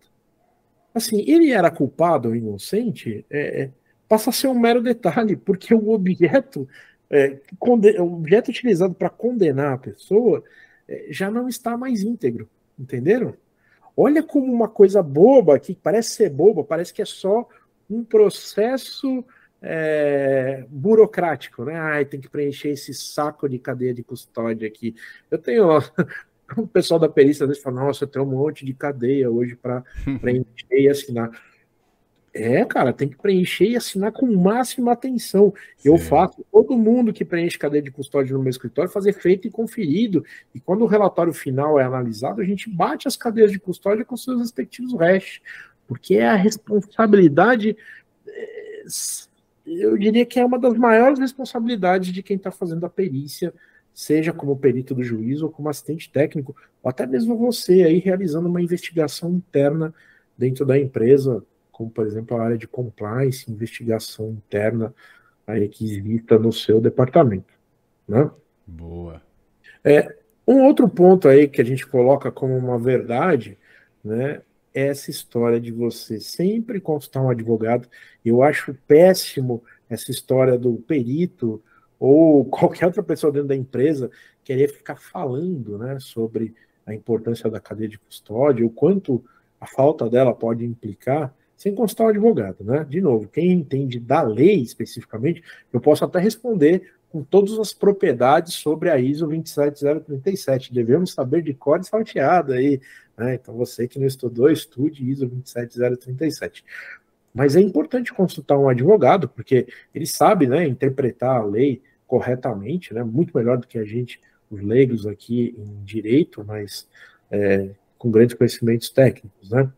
Mas não é só a lei, né? A gente falou aqui do ponto de vista técnico, a própria ISO 27037, e eu cito aqui o Conselho Nacional de Justiça, né, o CNJ, própria Associação Brasileira de Criminalística, né, é, que vai te dar orientações e boas práticas relacionadas à cadeia de custódia, principalmente em casos criminais, né, como foi o caso lá do, do POP, que eu acabei de demonstrar para vocês, aí, o procedimento operacional padrão. Um outro ponto aqui que eu é, acho super importante a gente falar é sobre a prova digital, né? É, que ela deve ser tratada como se fosse uma arma de fogo em cena de crime, cara. Eu nunca entendi, e eu já questionei isso, inclusive em tribunal, quando alguém começa a falar que a gente exagera quando fala sobre cadeia de custódia numa prova digital. Eu queria saber, olha, olha só que comparativo interessante. Quando alguém se depara numa cena de crime e vê uma arma de fogo ali. Como é que a gente sabe se aquela arma foi utilizada para o cara? É, ele estava se defendendo com aquela arma. Tá, o cara está morto no chão e tem uma arma do lado. É, o cara estava usando essa arma para se defender. É, ele foi morto com aquela arma. Ele pegou essa arma e deu um tiro na cabeça e se matou. Ou essa arma nem é de verdade, é um simulacro, né? Como a polícia diz. Uma arma de brinquedo, né? Ah, vamos fazer um teste. Eu vou lá com a minha mãozona, pego a arma, dou dois tiros pro alto. Olha, é de verdade mesmo, né? então, assim, ninguém faz isso, né? O que, que a polícia faz? A gente vê até nas novelas, né? É super legal. O cara pega lá um saco de evidência, aí às vezes pega até uma caneta, né? A gente já não viu isso? Não coloca assim ali, né? Onde tem o gatilho, coloca aqui, lacra, né? Por quê? Não quer deixar impressões digitais, primeiramente, não quer que aquilo seja violado de maneira alguma, porque isso vai ser mandado para quem? Para balística, né? Fazer toda a investigação, ou seja, para uma pessoa técnica que conhece sobre arma de fogo. Pô, legal. Mesma coisa numa faca, né? Vai ser pego com luva e tal. Mas se a pessoa encontra na cena do ilícito, né, na cena do crime, um smartphone como esse aqui, o que, que normalmente eles fazem? Mete o dedão. Nossa. Já teve casos, né? A gente sabe de casos relatados que os caras pegaram o dedo do, do defunto ali, colocaram, bloquear o celular e começaram a ler as mensagens de WhatsApp. Por quê? Aquilo realmente vai ajudar na investigação policial? É claro que vai ajudar. Mas você está fazendo o quê? No momento em que você pegou esse celular, desbloqueou e começou a mexer, você está gerando evidências pós-morte daquela pessoa de que esse celular está sendo manipulado. Não, mas eu não estou manipulando para o mal, eu estou manipulando para o bem, eu quero investigar. Pouco importa. Manipulação da informação na linha do tempo vai mostrar que pós-morte daquela pessoa, aquele celular foi manipulado. Se sem querer você apagar uma imagem, não foi a sua intenção, você está investigando, mas apagou. Veja, eu não sou contra a polícia investigar, não. Eu acho que a polícia deve investigar. Só que ela deve tomar o mesmo cuidado que ela, ela toma com a arma de fogo. Eu nunca vi policial, delegado, qualquer força de lei pegar uma arma e dar dois tiros pro alto para testar se é de verdade. Ele não faz isso. Ele manda direto para balística. No caso do celular é diferente, né? Porque isso aqui vai ajudar muitas vezes a investigar, de repente recuperar alguém que está, sei lá, imaginar uma situação hipotética aqui, presa num cativeiro, né? O cara lê a mensagem e acha a pessoa. É importante a polícia ter acesso? É importante. O problema é que existe uma lei que diz que a, o, o, policial só vai poder mexer isso com autorização judicial, né? É, quem diz isso é o artigo 5 da Constituição, lá no, no item 11 e 12, né? É, você pode é, violar a correspondência à lei ou é, interceptação telemática, né, desde que você tenha uma autorização judicial. E quem dá autorização judicial? É o juiz. E quem pede as coisas para um juiz? Alguém que tenha sido formado em direito. Entende agora por que um delegado obrigatoriamente é formado em direito? Ele não advoga, mas ele conversa com o juiz para pedir essa autorização. Se essa autorização já foi pedida previamente, ótimo, ele pode sair mexendo, ele até poderia, mas vai gerar questionamento lá na frente. Aí o que, que eu aconselho? Pega esse celular, leva lá para a delegacia e faz uma cópia forense dele. Ah, Marcelo, mas vocês acham que delegacia tem dinheiro igual vocês têm aí, que vocês têm um Celebrite, ah, no caso da STW Brasil, né? Uhum. Verdade, eu entendo. Mas é por isso que tem caras sensacionais como o Daniel Ávila. Aliás, Exato. um abraço, Daniel Ávila, nosso professor aqui da Academia de Forense Digital, policial civil e um cara fera na área aí de tecnologia que começou a entender como é que funcionava a coleta forense em smartphone. Aliás, numa aula que ele teve com o professor Renan Cavalheiro no curso de perícia forense mobile. Pode perguntar para o Daniel, é verdade essa história, ele confirma. Sim, sim. Ele fez um curso com o Renan, entendendo como é que funcionava. Ele falou: Nossa, que legal esse procedimento, Renan. Só que dá um pouquinho de trabalho fazer isso. E se eu criasse um software para fazer isso? Pô, o Renan falou: Cara, vai fundo, faz, que você vai é, realmente resolver o problema de muita gente e vai ficar rico. E o Ávila foi lá e fez. Ele criou um software chamado Ávila Forense, que ele não ficou rico porque ele não quis. é. Ele distribui esse software de uma maneira totalmente gratuita para quem quiser utilizar.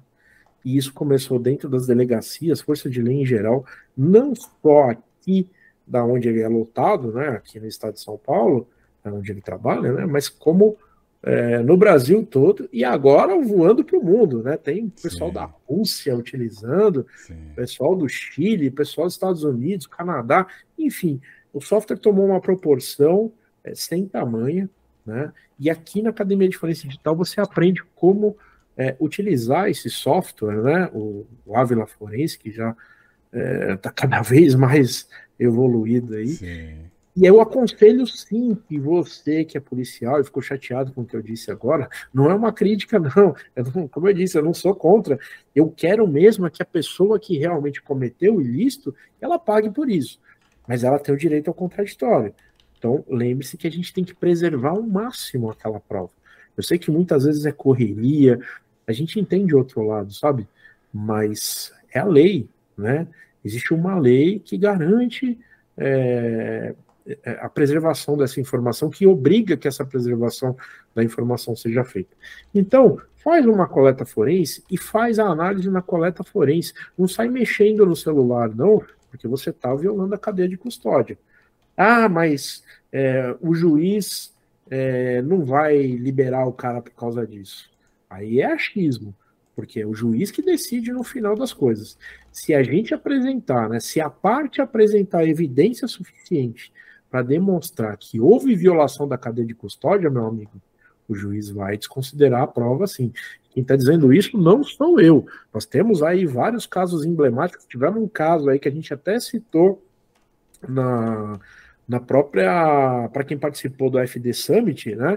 Teve uma palestra que eu tive a felicidade de receber o professor Ricardo Caposa, aqui também, prata da casa da Academia de Forense Digital, e o, o nosso professor Pedro Mourão, que além de professor aqui na Academia de Direito Digital, ele é só procurador do Estado do Rio de Janeiro, né? É. do Ministério Público do Rio de Janeiro.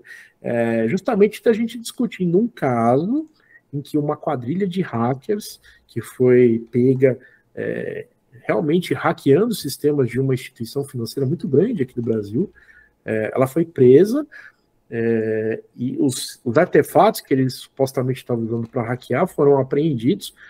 A cadeia de custódia desses equipamentos não foi gerada como se deve, ou seja, os passos que eu falei aqui para você não foram seguidos adequadamente, e isso foi parar lá na, é, no, no, ministro, né, o, no ministro Barroso, que entendeu que houve uma violação da cadeia de custódia e que, portanto, um habeas corpus deveria ser impetrado, né, ou seja, liberar essas pessoas da cadeia, elas poderiam responder em liberdade, porque houve violação dos direitos dessa pessoa. Ah, mas eu acho que essas pessoas não deveriam prender, devem morrer, né? Começa aquelas, aquelas coisas, aqueles populismo, né? Uhum gente, se é para pensar assim, vamos cada um comprar uma arma, voltar para o velho oeste e resolver a coisa nas próprias mãos, que não deu certo.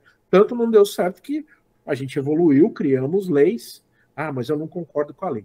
Converse com seu congressista, vote bonitinho na próxima eleição, para que ele represente a sua intenção em mudar essa lei. Mas a lei de hoje, meu amigo, é assim que funciona, quer você queira ou não. Né?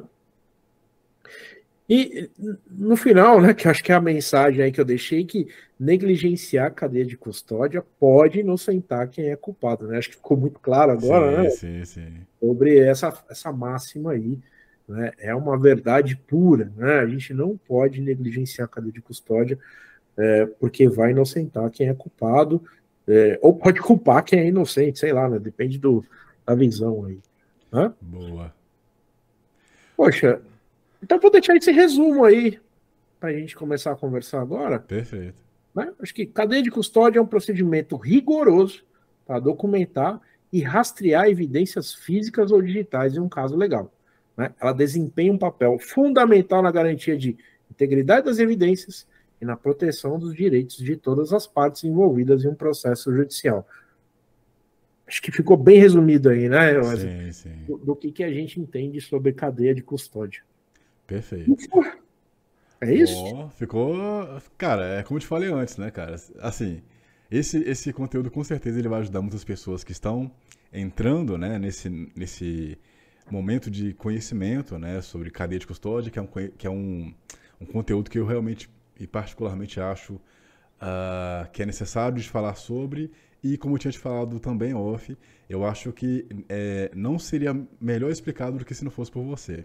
Tanto que é, aqui no, eu fiz um, uma enquete aqui no, no, YouTube, né? No LinkedIn ainda não tem essa ferramenta, então no YouTube eu fiz uma enquete perguntando qual é o nível de conhecimento uh, das pessoas sobre cadeia de custódia.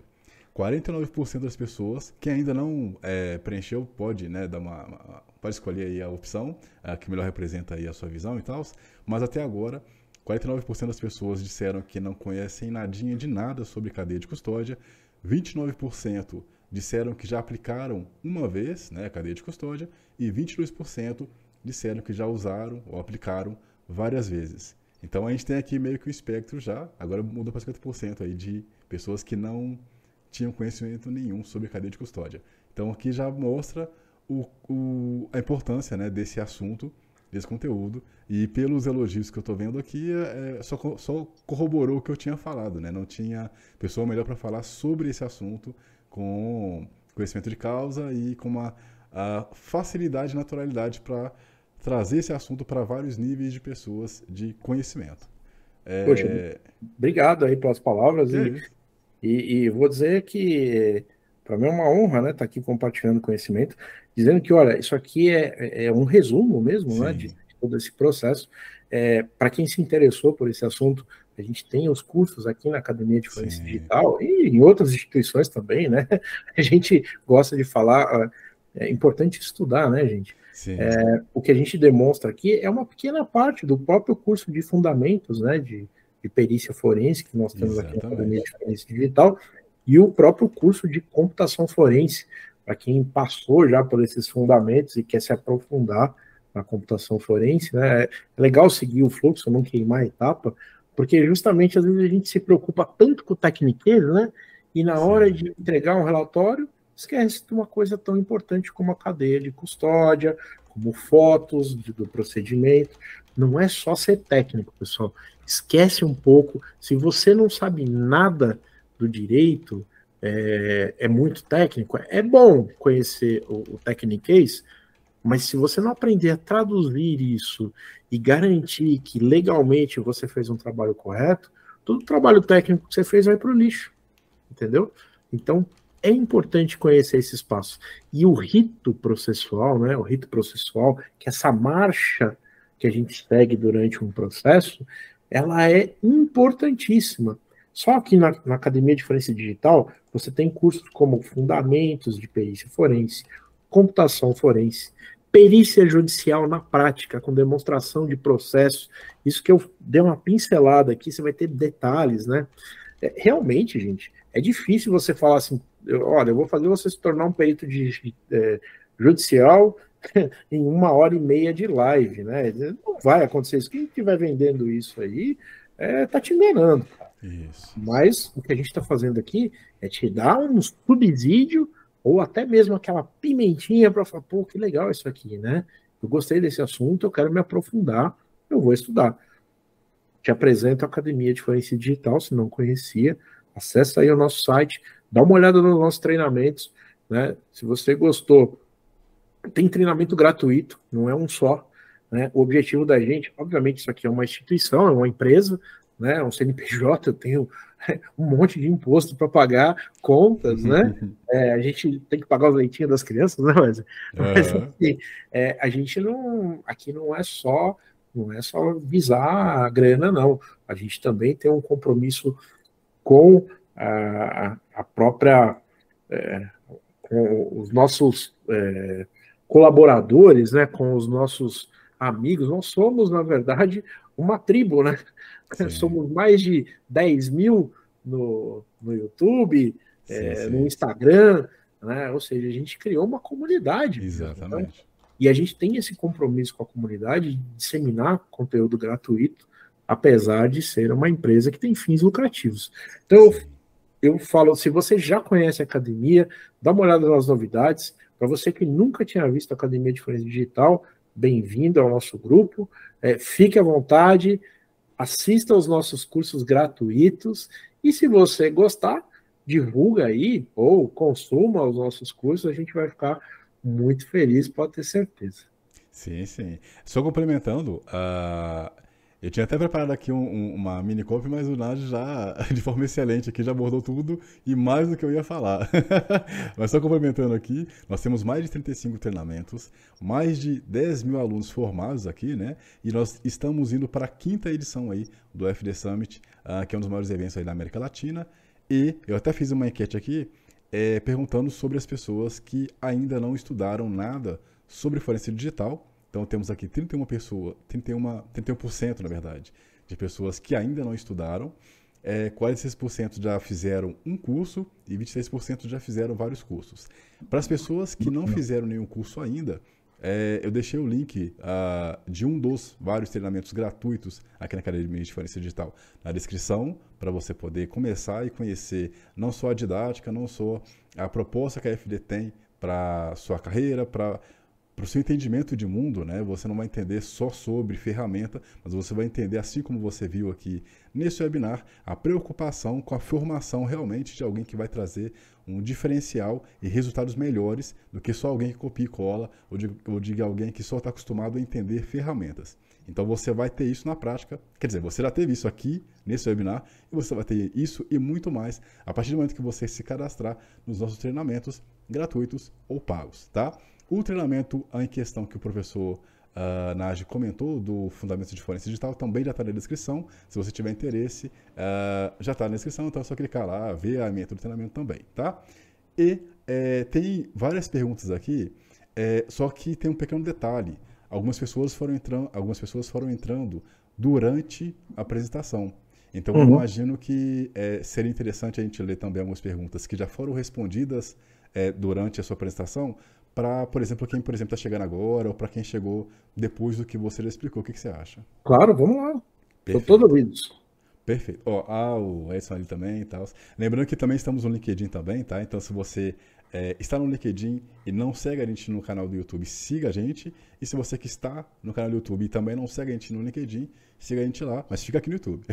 e se inscreva no canal e siga também a gente aí no Instagram, enfim, no, no, na pró no próprio Facebook também, tá? Eu vou pegar aqui a pergunta do Rodrigo Baiona, que já foi respondida, mas eu acho que, como ele está no LinkedIn, né? Eu acho que seria interessante trazer, é, porque ela remete a, ao que está lá no comecinho uh, do webinar. A pergunta dele é o seguinte: quando o arquivo aula FD foi alterado e depois foi corrigido, é, não altera a data de modificação? Isso não alteraria o cálculo do hash? Interessantíssima pergunta, obrigado Sim. aí pela, pela informação é muito interessante porque é, realmente altera a data de, de criação do arquivo, não, mas a data de modificação. Né? Agora, entenda que data de alteração do arquivo, o próprio nome do arquivo é um metadado, ou seja, é um dado sobre aquele arquivo, né? um dado sobre o dado, por isso um metadado. Os metadados não entram no cálculo do hash. Né? Então, se você modificar o conteúdo propriamente dito do arquivo, sim, o hash é alterado.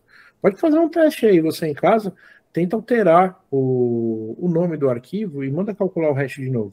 Você vai ver que não vai modificar o hash. É, Se modificar, você alterou o conteúdo dele é, sem querer. Faz sentido, faz sentido. Uma, é. pergunta, é, uma pergunta que não, que não é da galera, mas para quem está começando, por exemplo, e quer comprar, por exemplo, aquele equipamento que você usou para. Esqueci o nome dele agora para ele não sobrescrever, sobrescrever a informação do HD. O write é, block, o bloqueador de escrita. Isso.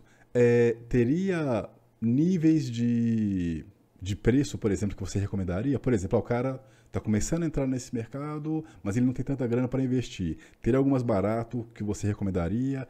Teria algum que é mais caro e por que ele seria mais caro? É, olha só.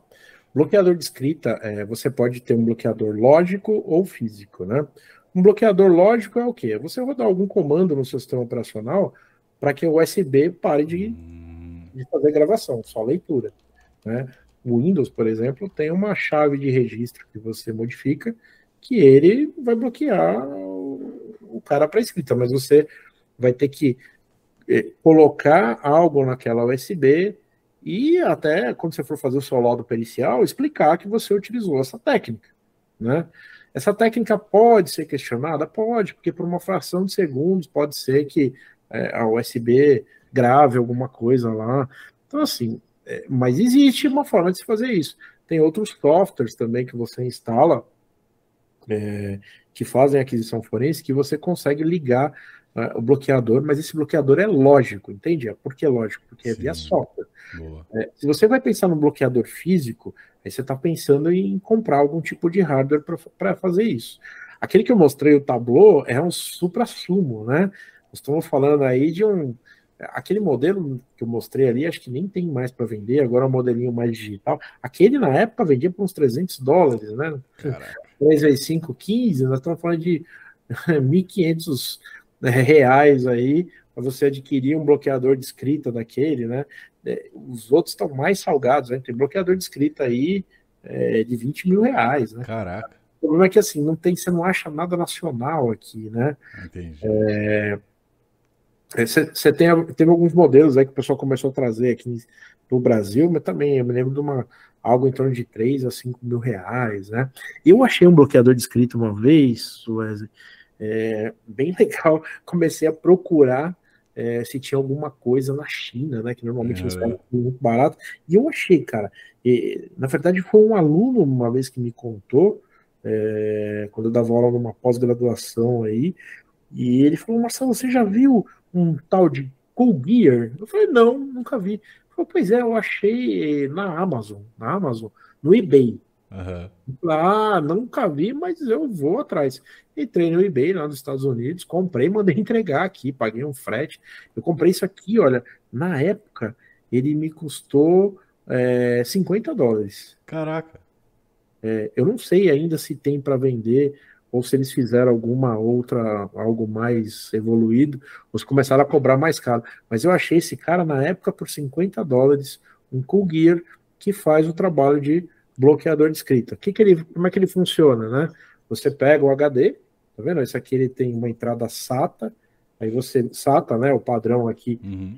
do disco, que dá para você ligar tanto o disco SSD como o próprio disco é, mecânico, né? Olha só, liguei ele aqui, aí eu coloco um cabo USB para ligar no computador, aqui nessa ponta, né? É, coloco um cabo, um, uma fonte aqui para alimentar a energia dele de é, 5 volts, né? 12 volts, perdão, é, porque aqui tem um motor, né? Então precisa uhum. de 12 volts. É, e aí eu tenho uma chavinha aqui, cadeado aberto ou fechado, não sei se dá para ver, eu vou tentar dar um. Jogar aqui mais um foco. Eu posso né? aumentar né? aqui, deixa, deixa eu é. tirar minha tela aqui, só um minutinho. Vê se ajuda aí. Boa, ideia SATA. É Cool Gear. Boa, vou escrever aqui o nome para as pessoas. Isso. Mas eu vou pegar Cool assim. Gear. Cool Gear. É C-O-O-L-G-E a-R. Né? C-O. C-O-O-L. Q, né? Ah, sim, sim, sim, sim. Legal. Perfeito. C-O-O-L-G-E-A-R. Eu achei esse cara aqui. Ele é dos melhores? Claro que não, né? Ele é um bem basicão. Mas ele cumpre o papel dele. Já usei esse cara aqui é, várias vezes já me quebrou alguns galhos, né? Principalmente em aula, né? Pequenininho, facinho de levar, e compre o papel de bloqueador de escrita. O que é o bloqueador de escrita? Eu tento gravar um arquivo lá, ele vai falar que o arquivo está protegido contra a, grava contra a gravação. Na minha época, gente, né, eu já tenho um pouquinho mais de idade, nós tínhamos os disquetes. Uhum.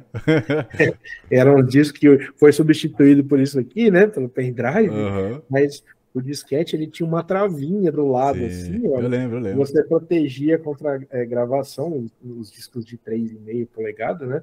E o de 5 e 1 quarto era um adesivo que você colava Cara. num corte que ele tinha, que era onde entrava a cabeça de gravação aqui do disquete, né? Aí, agora não tem mais isso, a gente precisa usar um dispositivo para bloquear a entrada dos dados, né? Boa. É bem interessante aí contém um pouco. É isso que entrega a idade da gente, né? Quando a gente contar essas velharias aí. Desculpa você que tem rinite, deve ter errado nesse momento. Boa. O Parlatube Brasil ele perguntou o seguinte: a evidência é colocada no saco na cena do crime ou no balcão da delegacia? Olha, é, no momento em que você já teve acesso, vamos pensar assim, olha, me deparei na cena do crime com esse pendrive. É, a primeira pessoa que teve acesso foi o agente policial, na cena de crime. O agente policial teve acesso a esse pendrive. O que ele deveria fazer? Pegar esse pendrive e lacrar isso. Não precisa ser um saco de evidência, mas ele deveria colocar alguma coisa, lacrar e dizer lá, mesmo que ele preencha um papel de pão, manja, um rascunho, uhum. falando assim, ó, achei um pendrive, modelo tal, ele vai calcular a hash na cena de crime? Não, nem levou o computador, coitado. Ele é um agente policial, está fazendo lá o trabalho dele. Mas ali ele já fez, e isso o próprio POP do Ministério da Justiça diz, né, que a primeira pessoa, a primeira pessoa da força de lei que teve contato com a prova, deveria preservá-la. Né? Então ali ele deve começar a, o trabalho de coleta, né? Porque o que, que é coletar? Olha, é, às vezes as pessoas confundem o processo de coleta com aquisição forense. Bom. Coleta é, ó, eu coletei, peguei isso aqui, joguei em algum lugar, lacrei e levei para uma pessoa que vai ter condições de fazer o próximo passo. Qual é o próximo passo? Aquisição forense, que é copiar bit a bit o conteúdo desse pendrive. Essa pessoa, sim, vai cortar o lacre lá que o cara mandou, vai fazer o procedimento da coleta, utilizando um bloqueador de escrita, enfim, o que ele tiver ali para fazer a coleta, e vai acrescentar, ele é o segundo cara da cadeia de custódia, porque, olha, o, o, o policial João da Silva fez a coleta do dispositivo. O Marcelo Nardi fez a aquisição forense e calculou o hash dessa imagem forense.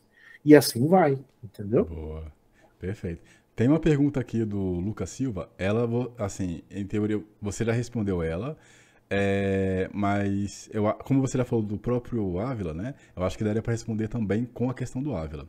A pergunta do Lucas é assim. Inclusive, só um detalhe, uh, eu deixei na descrição do canal do YouTube aqui é, alguns vídeos né, do Ávila, tanto do Afere Talks que eu fiz com ele na época, que ele falava sobre a experiência dele e tal, não sei o quê.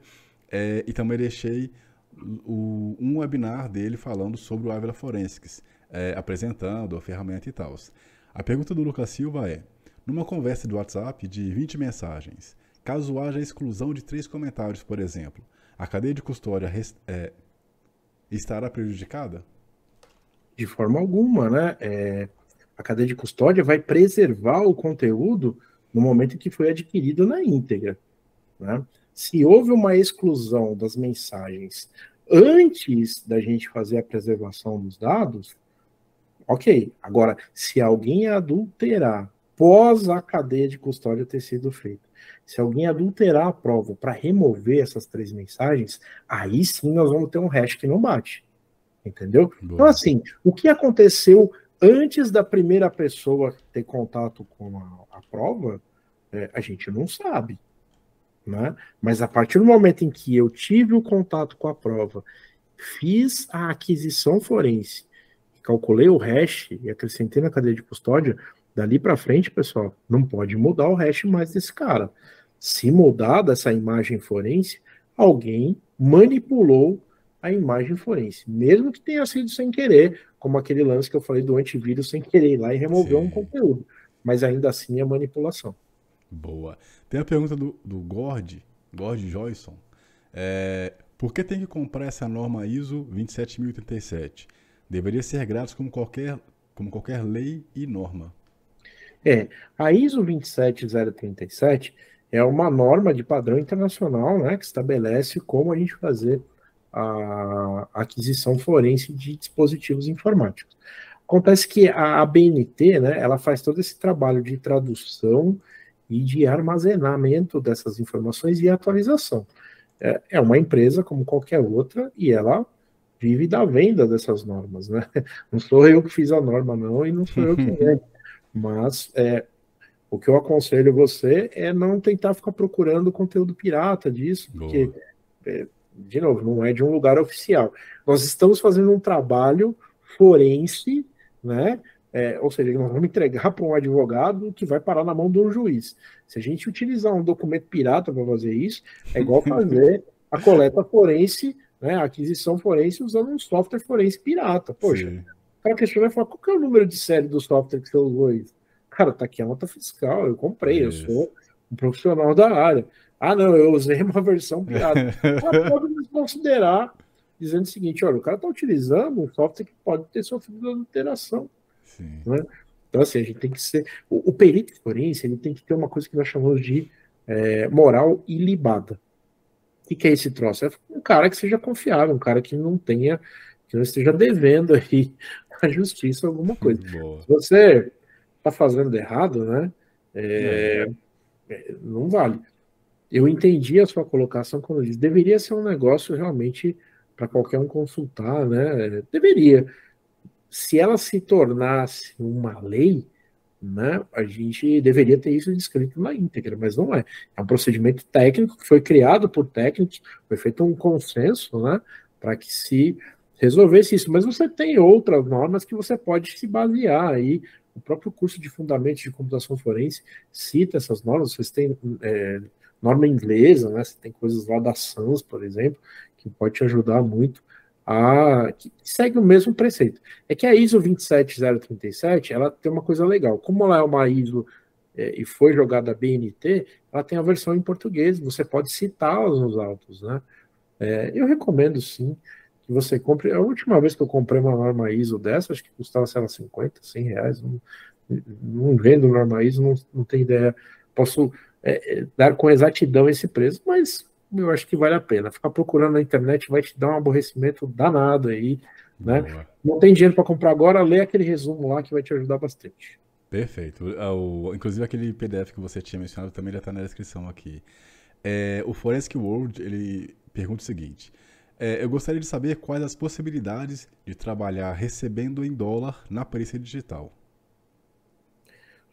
Recebendo em dólar fazendo perícia digital. Isso. Bom, na hora que você for fazer uma perícia, você normalmente está fazendo uma perícia aqui no Brasil, portanto você vai cobrar em reais, né? É. Se você for trabalhar nos Estados Unidos e cobrar um dólar, ok, ou se você tiver uma empresa, né, é, que seja americana, eu não vejo problema nenhum em você cobrar em dólar, né? Tanto que assim, é, tem muita empresa que contrata a gente para fazer o trabalho de, é, de investigação e perícia forense, é, mas empresas, e principalmente, olha, empresas é, Latinoamérica, Chile, é, Argentina, às vezes nos procuram é, com o, justamente a motivação dizendo assim, olha, eu queria fazer, mas eu queria fazer com uma empresa que fosse americana. A SW Brasil hoje é uma empresa brasileira com uma filial nos Estados Unidos, em Orlando, né, no estado da Flórida.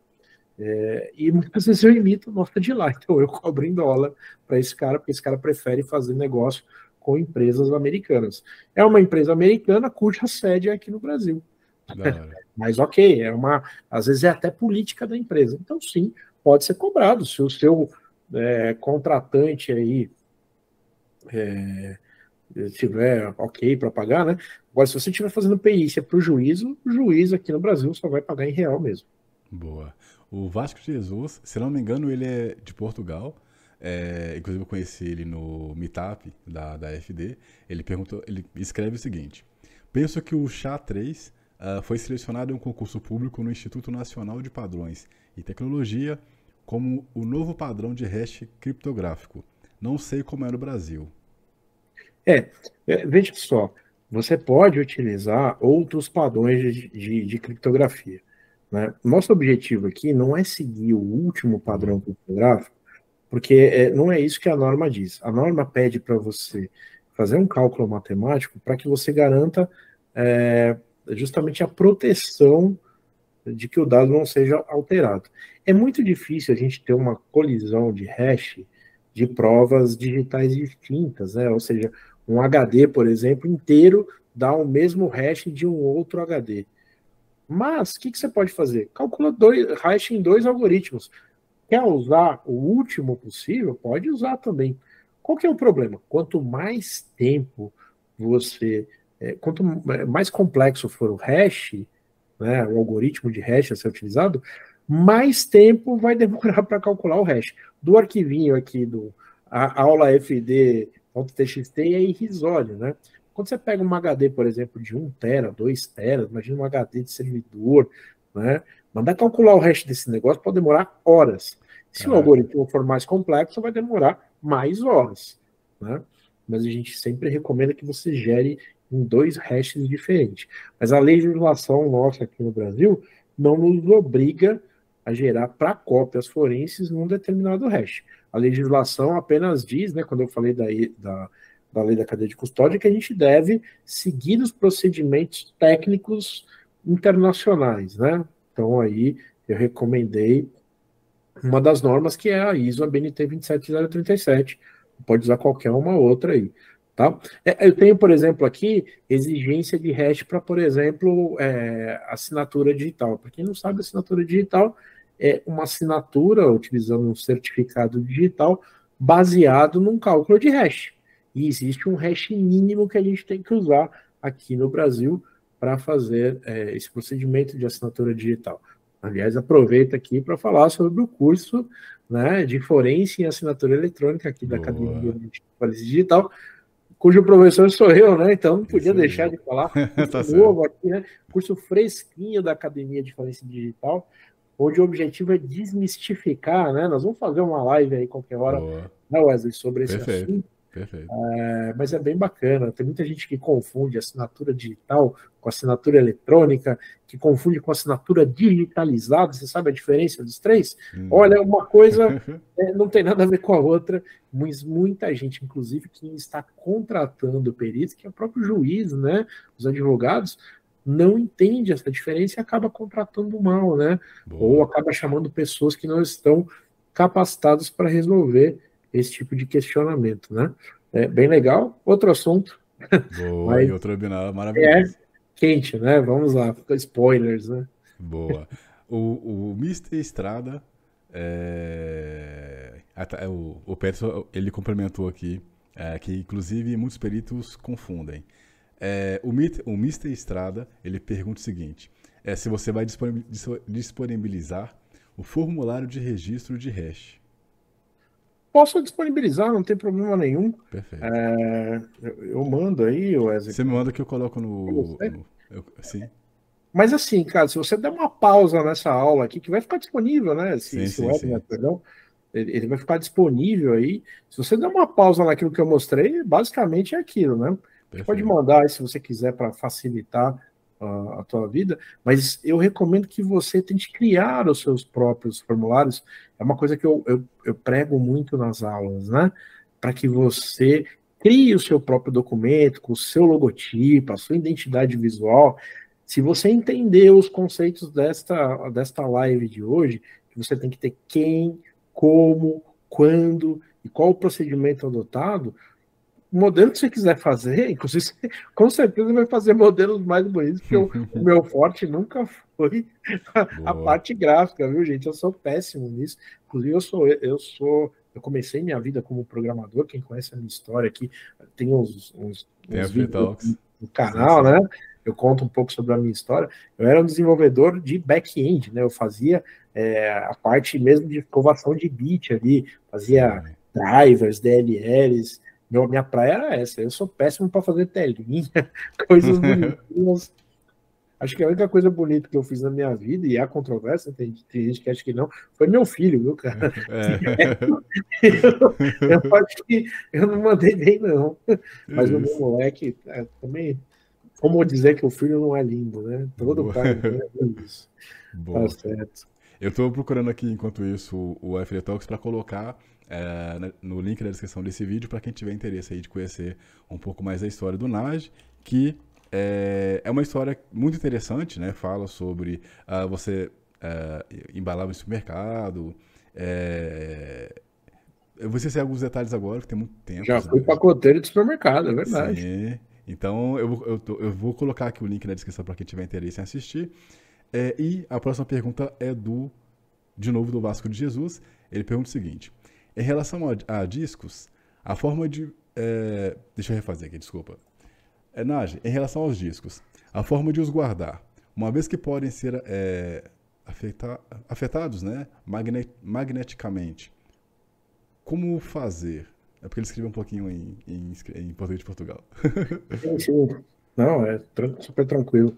É, eu vou dizer para você que realmente é um dos riscos, né? Quando você guarda é, esse, essa imagem forense, você pode ter o disco desmagnetizar, por exemplo, ou gerar qualquer defeito, de tal maneira que esse disco possa ser corrompido. Por isso é importante é, a gente é, ter mais de uma cópia, né? Então, tenho aqui o disco. Eu fiz uma cópia forense desse disco. Eles, a prova original ela pode até ser, é, durante o tempo, corroer, enfim, pode ter sido danificada.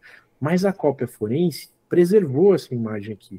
Se eu tivesse a cópia forense em mais de um lugar, por exemplo, nós na STW Brasil, quando manipulamos uma, uma imagem forense, eu deixo uma cópia no HD destino, e eu ponho uma outra cópia disso num storage da STW Brasil, e uma dessas imagens vai para a máquina do perito começar a fazer a análise forense. Boa. Se sem querer perito ferrar é com essa imagem, né, danificar essa imagem forense, ele vai lá no disco, pega novamente, ou vai no storage, pega novamente. Né? Pode acontecer de ele perder nos três, é mais difícil. Né? Mas ele sempre pode recorrer à prova original. Se ela desmagnetizar, a prova deixa de existir. Esse é o grande desafio da perícia né, digital, por conta da volatilidade dos dados, né? Isso pode acontecer sim, mas uma vez que a gente tenha uma prova, uma, uma cópia forense e a cadeia de custódia, que é o principal, né? Garantindo que naquele momento foi coletado, é, acabou, a gente pode usar a cópia forense, uma vez que a cópia forense é a prova fiel, né? A coleta bit a bit de um conteúdo, do, de, seja de um disco ou de um smartphone. Boa. Tem uma pergunta do Newton Nascimento, se eu não me engano, ele é aluno da FD, e se eu não me engano também, ele escreveu um ou, ou alguns artigos para o nosso blog, se eu não me engano, se não estiver é, confundindo. É, primeiro ele fala, né, primeiro de tudo, parabéns pelo webinar. Uma pergunta, em uma perícia de celular pelo e-mail, é, onde o dígito verificador do celular é diferente do constatado pelo relatório da Google? Pois é, já pegamos casos assim, cara. O Leandro, inclusive, é, defendeu uma questão, né? Nós fomos assistente técnico de um celular que foi apresentado, na verdade, foi apresentado a coleta de nuvem, né? Uhum. Porque é mais ou menos isso que o Newton está falando. Aliás, Newton, um abraço aí. Newton Nascimento, que tem um nome muito próximo de um grande é, cantor mineiro aí, né? É uhum. Newton, né? É... né? então, sim, sim. então, é, a gente já pegou alguns casos assim. Nós tivemos, de novo, olha como a cadeia de custódia, se for mal feita, né? Uhum. O cara fala que o celular apreendido tinha uma, um e-mail X e a imagem solicitada da nuvem do Google era de um e-mail Y. Então, peraí. É, não bate os e-mails. Uhum. Ou algum fez besteira na hora de anotar a cadeia de custódia, e aí a gente pode até pegar o celular de novo para bater se o e-mail é esse mesmo ou não e detectar essa falha na cadeia, né? Ou nós estamos falando de um objeto que foi gerado em outro celular que não é aquele que está apreendido. E se for esse o caso, é, a gente tem que desconsiderar. Porque a origem não bate. Né? Nós já tivemos casos onde provas foram desconsideradas justamente por se tratar de outro e-mail. Excelência, eu não reconheço esse e-mail, esse e-mail não é do meu cliente. Né? É, o e-mail, o celular que foi apreendido com ele é esse aqui, e-mail número 1. Um. Você me entrega um e-mail 2 com provas e está querendo é, imputar as provas que foram encontradas aqui na conta desse cara. Bate. Né? Ah, mas o juiz vai aceitar ou vai recusar? Aí é uma questão é jurídica, não é uma questão técnica. Tecnicamente, eu, tô, eu explico o que é e-mail, qual foi o e-mail encontrado aqui nessa, nesse celular e qual foi o e-mail na nuvem do Google, na nuvem da Apple. E explico que tecnicamente isso não é possível. Pode ter sido gerado por outro celular, que também era desse cara? Pode, isso pode acontecer. Mas desse celular aqui, amigão, não é nem a pau. Boa, isso aí. O Celso Oliveira, uh, ele pergunta o seguinte: as mensagens do WhatsApp ficam disponíveis por quanto tempo após serem excluídas? Ah, então, essa é uma informação interessante. Nós sabemos que as mensagens do WhatsApp, elas trafegam, né, de maneira criptografada, ou seja, o servidor do WhatsApp não sabe, né, qual o conteúdo dessa mensagem, só que é, ele entrega do ponto A para o ponto B. Uma vez que eu apague essa mensagem, é, sei lá, no celular do, do destinatário, ou lá mesmo no, no, no receptor, né, essa mensagem ela vai ser marcada no banco de dados como exclusão e existe um processo que a gente chama no disco, que é um processo como se fosse um trim, né, que tem nos discos SSD, que é apagar imediatamente o conteúdo para que ele não fique ocupando espaço em disco. Por isso que na cópia forense a gente copia bit a bit, porque às vezes uma coisa é marcada para exclusão, mas fisicamente ela ainda está lá. Isso dificulta nas novas tecnologias, como os discos SSD e M2, né?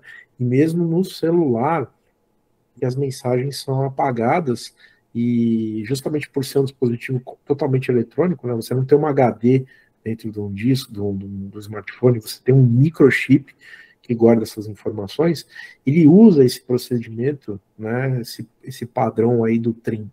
Então é, é, basicamente é quase que instantânea. Então toda vez que alguém nos procura lá falando, olha, vocês recuperam mensagens apagadas do WhatsApp? Falou, olha, depende muito, porque o que é uma mensagem apagada? É... Será que alguém tirou um print dessa mensagem antes? É... Enfim, pode ter sido feito uma série de coisas e às vezes a mensagem volta a aparecer porque eu recupero o arquivo que foi apagado. Mas ali, aquela mensagem que foi do banco de dados, limpou, e o cara já mandou é, remover, dificilmente eu vou recuperar por este processo. Mas pode ser que ela já ela esteja no backup de ontem, por exemplo, que foi para a nuvem. E olha só, a mensagem que foi apagada instantânea é recuperada. Então, assim, é, dizer que é possível recuperar, eu vou usar o subterfúgio do depende. Porque eu tenho que analisar o contexto. Né? Mas no hardware em si, dificilmente a gente recupera por conta desse procedimento, como os celulares funcionam. Perfeito, interessante essa questão do trim aí, que eu não tinha me ligado no detalhe. É, do... O celular é uma, uma lástima, né? O que você apaga aí, apaga rapidinho. A mesma coisa quando o cara fala assim, ó, oh, Marcelo, tô com o celular aqui, ele foi feito aquele restore de fábrica, né? Uhum. É o wipe, né? O wipe factory. Cara, fez o wipe, esquece, já era. Eita. Ah, mas você pode olhar o telefone? Claro que eu posso. Eu vou olhar, vou fazer uma aquisição forense e muito provavelmente não vou trazer nada, a não ser que o Wipe Factory foi feito, é, foi interrompido no meio do caminho. Né? Eu não sei como foi feito isso. Às vezes aparece alguma coisa justamente por isso. Acabou a bateria no meio do Wipe Factory. E aí eu recupero parte daquele conteúdo do, do celular. Agora, se foi feito direitinho, esquece, tá limpo. Boa. E o trabalho do perito foi feito, hein? Porque Sim. eu fiz a aquisição forense, eu faço a análise e digo que eu não achei nada. Isso é uma coisa que os senhores têm que entender. Encontrar quem, como e quando, né? Coronel Mostarda na sala de estar com o candelabro. É o sonho de todo perito. Uhum. Mas dizer que eu procurei quem foi, procurei como foi feito e quando foi feito e também não achei nada, também é trabalho de perícia. Foi infrutífera, mas eu tive trabalho, eu tive que ir lá, fazer aquisição forense, calcular hash, fazer indexação, análise, relatório técnico e explicar isso é, para um juiz ou para um advogado. Portanto, meu honorário vai ser cobrado de qualquer Sim, jeito. Tá certo, tá certo. Eu não trabalho por resultado, eu trabalho por hora técnica. Exatamente. Bom, é isso aí. Bom, é, por enquanto, sem pergunta nenhuma aqui. É, eu gostaria de agradecer aqui, a, primeiramente, ao professor, né, que está aqui com esse conteúdo maravilhoso, e também agradecer a cada um de vocês aí uh, que estão com a gente aqui até esse momento, né? É, e que com certeza se inscreveram no canal, e que com certeza também deixaram o seu like aí, e que com certeza também ativaram o sininho de notificação. Bom, Naj, brigadíssimo, tá? É, cara, já estou ansioso aí para a gente trazer o próximo webinar. com certeza a galera aí curtiu bastante. E considerações finais aí, se você quiser falar alguma coisa a respeito, enfim, é, é isso. Top, top. Muito legal aí. Obrigado aí por você que nos acompanhou. Você que está assistindo isso, esse conteúdo gravado e chegou até aqui, muito obrigado aí pelo carinho, pela audiência aqui com os vídeos da AFD.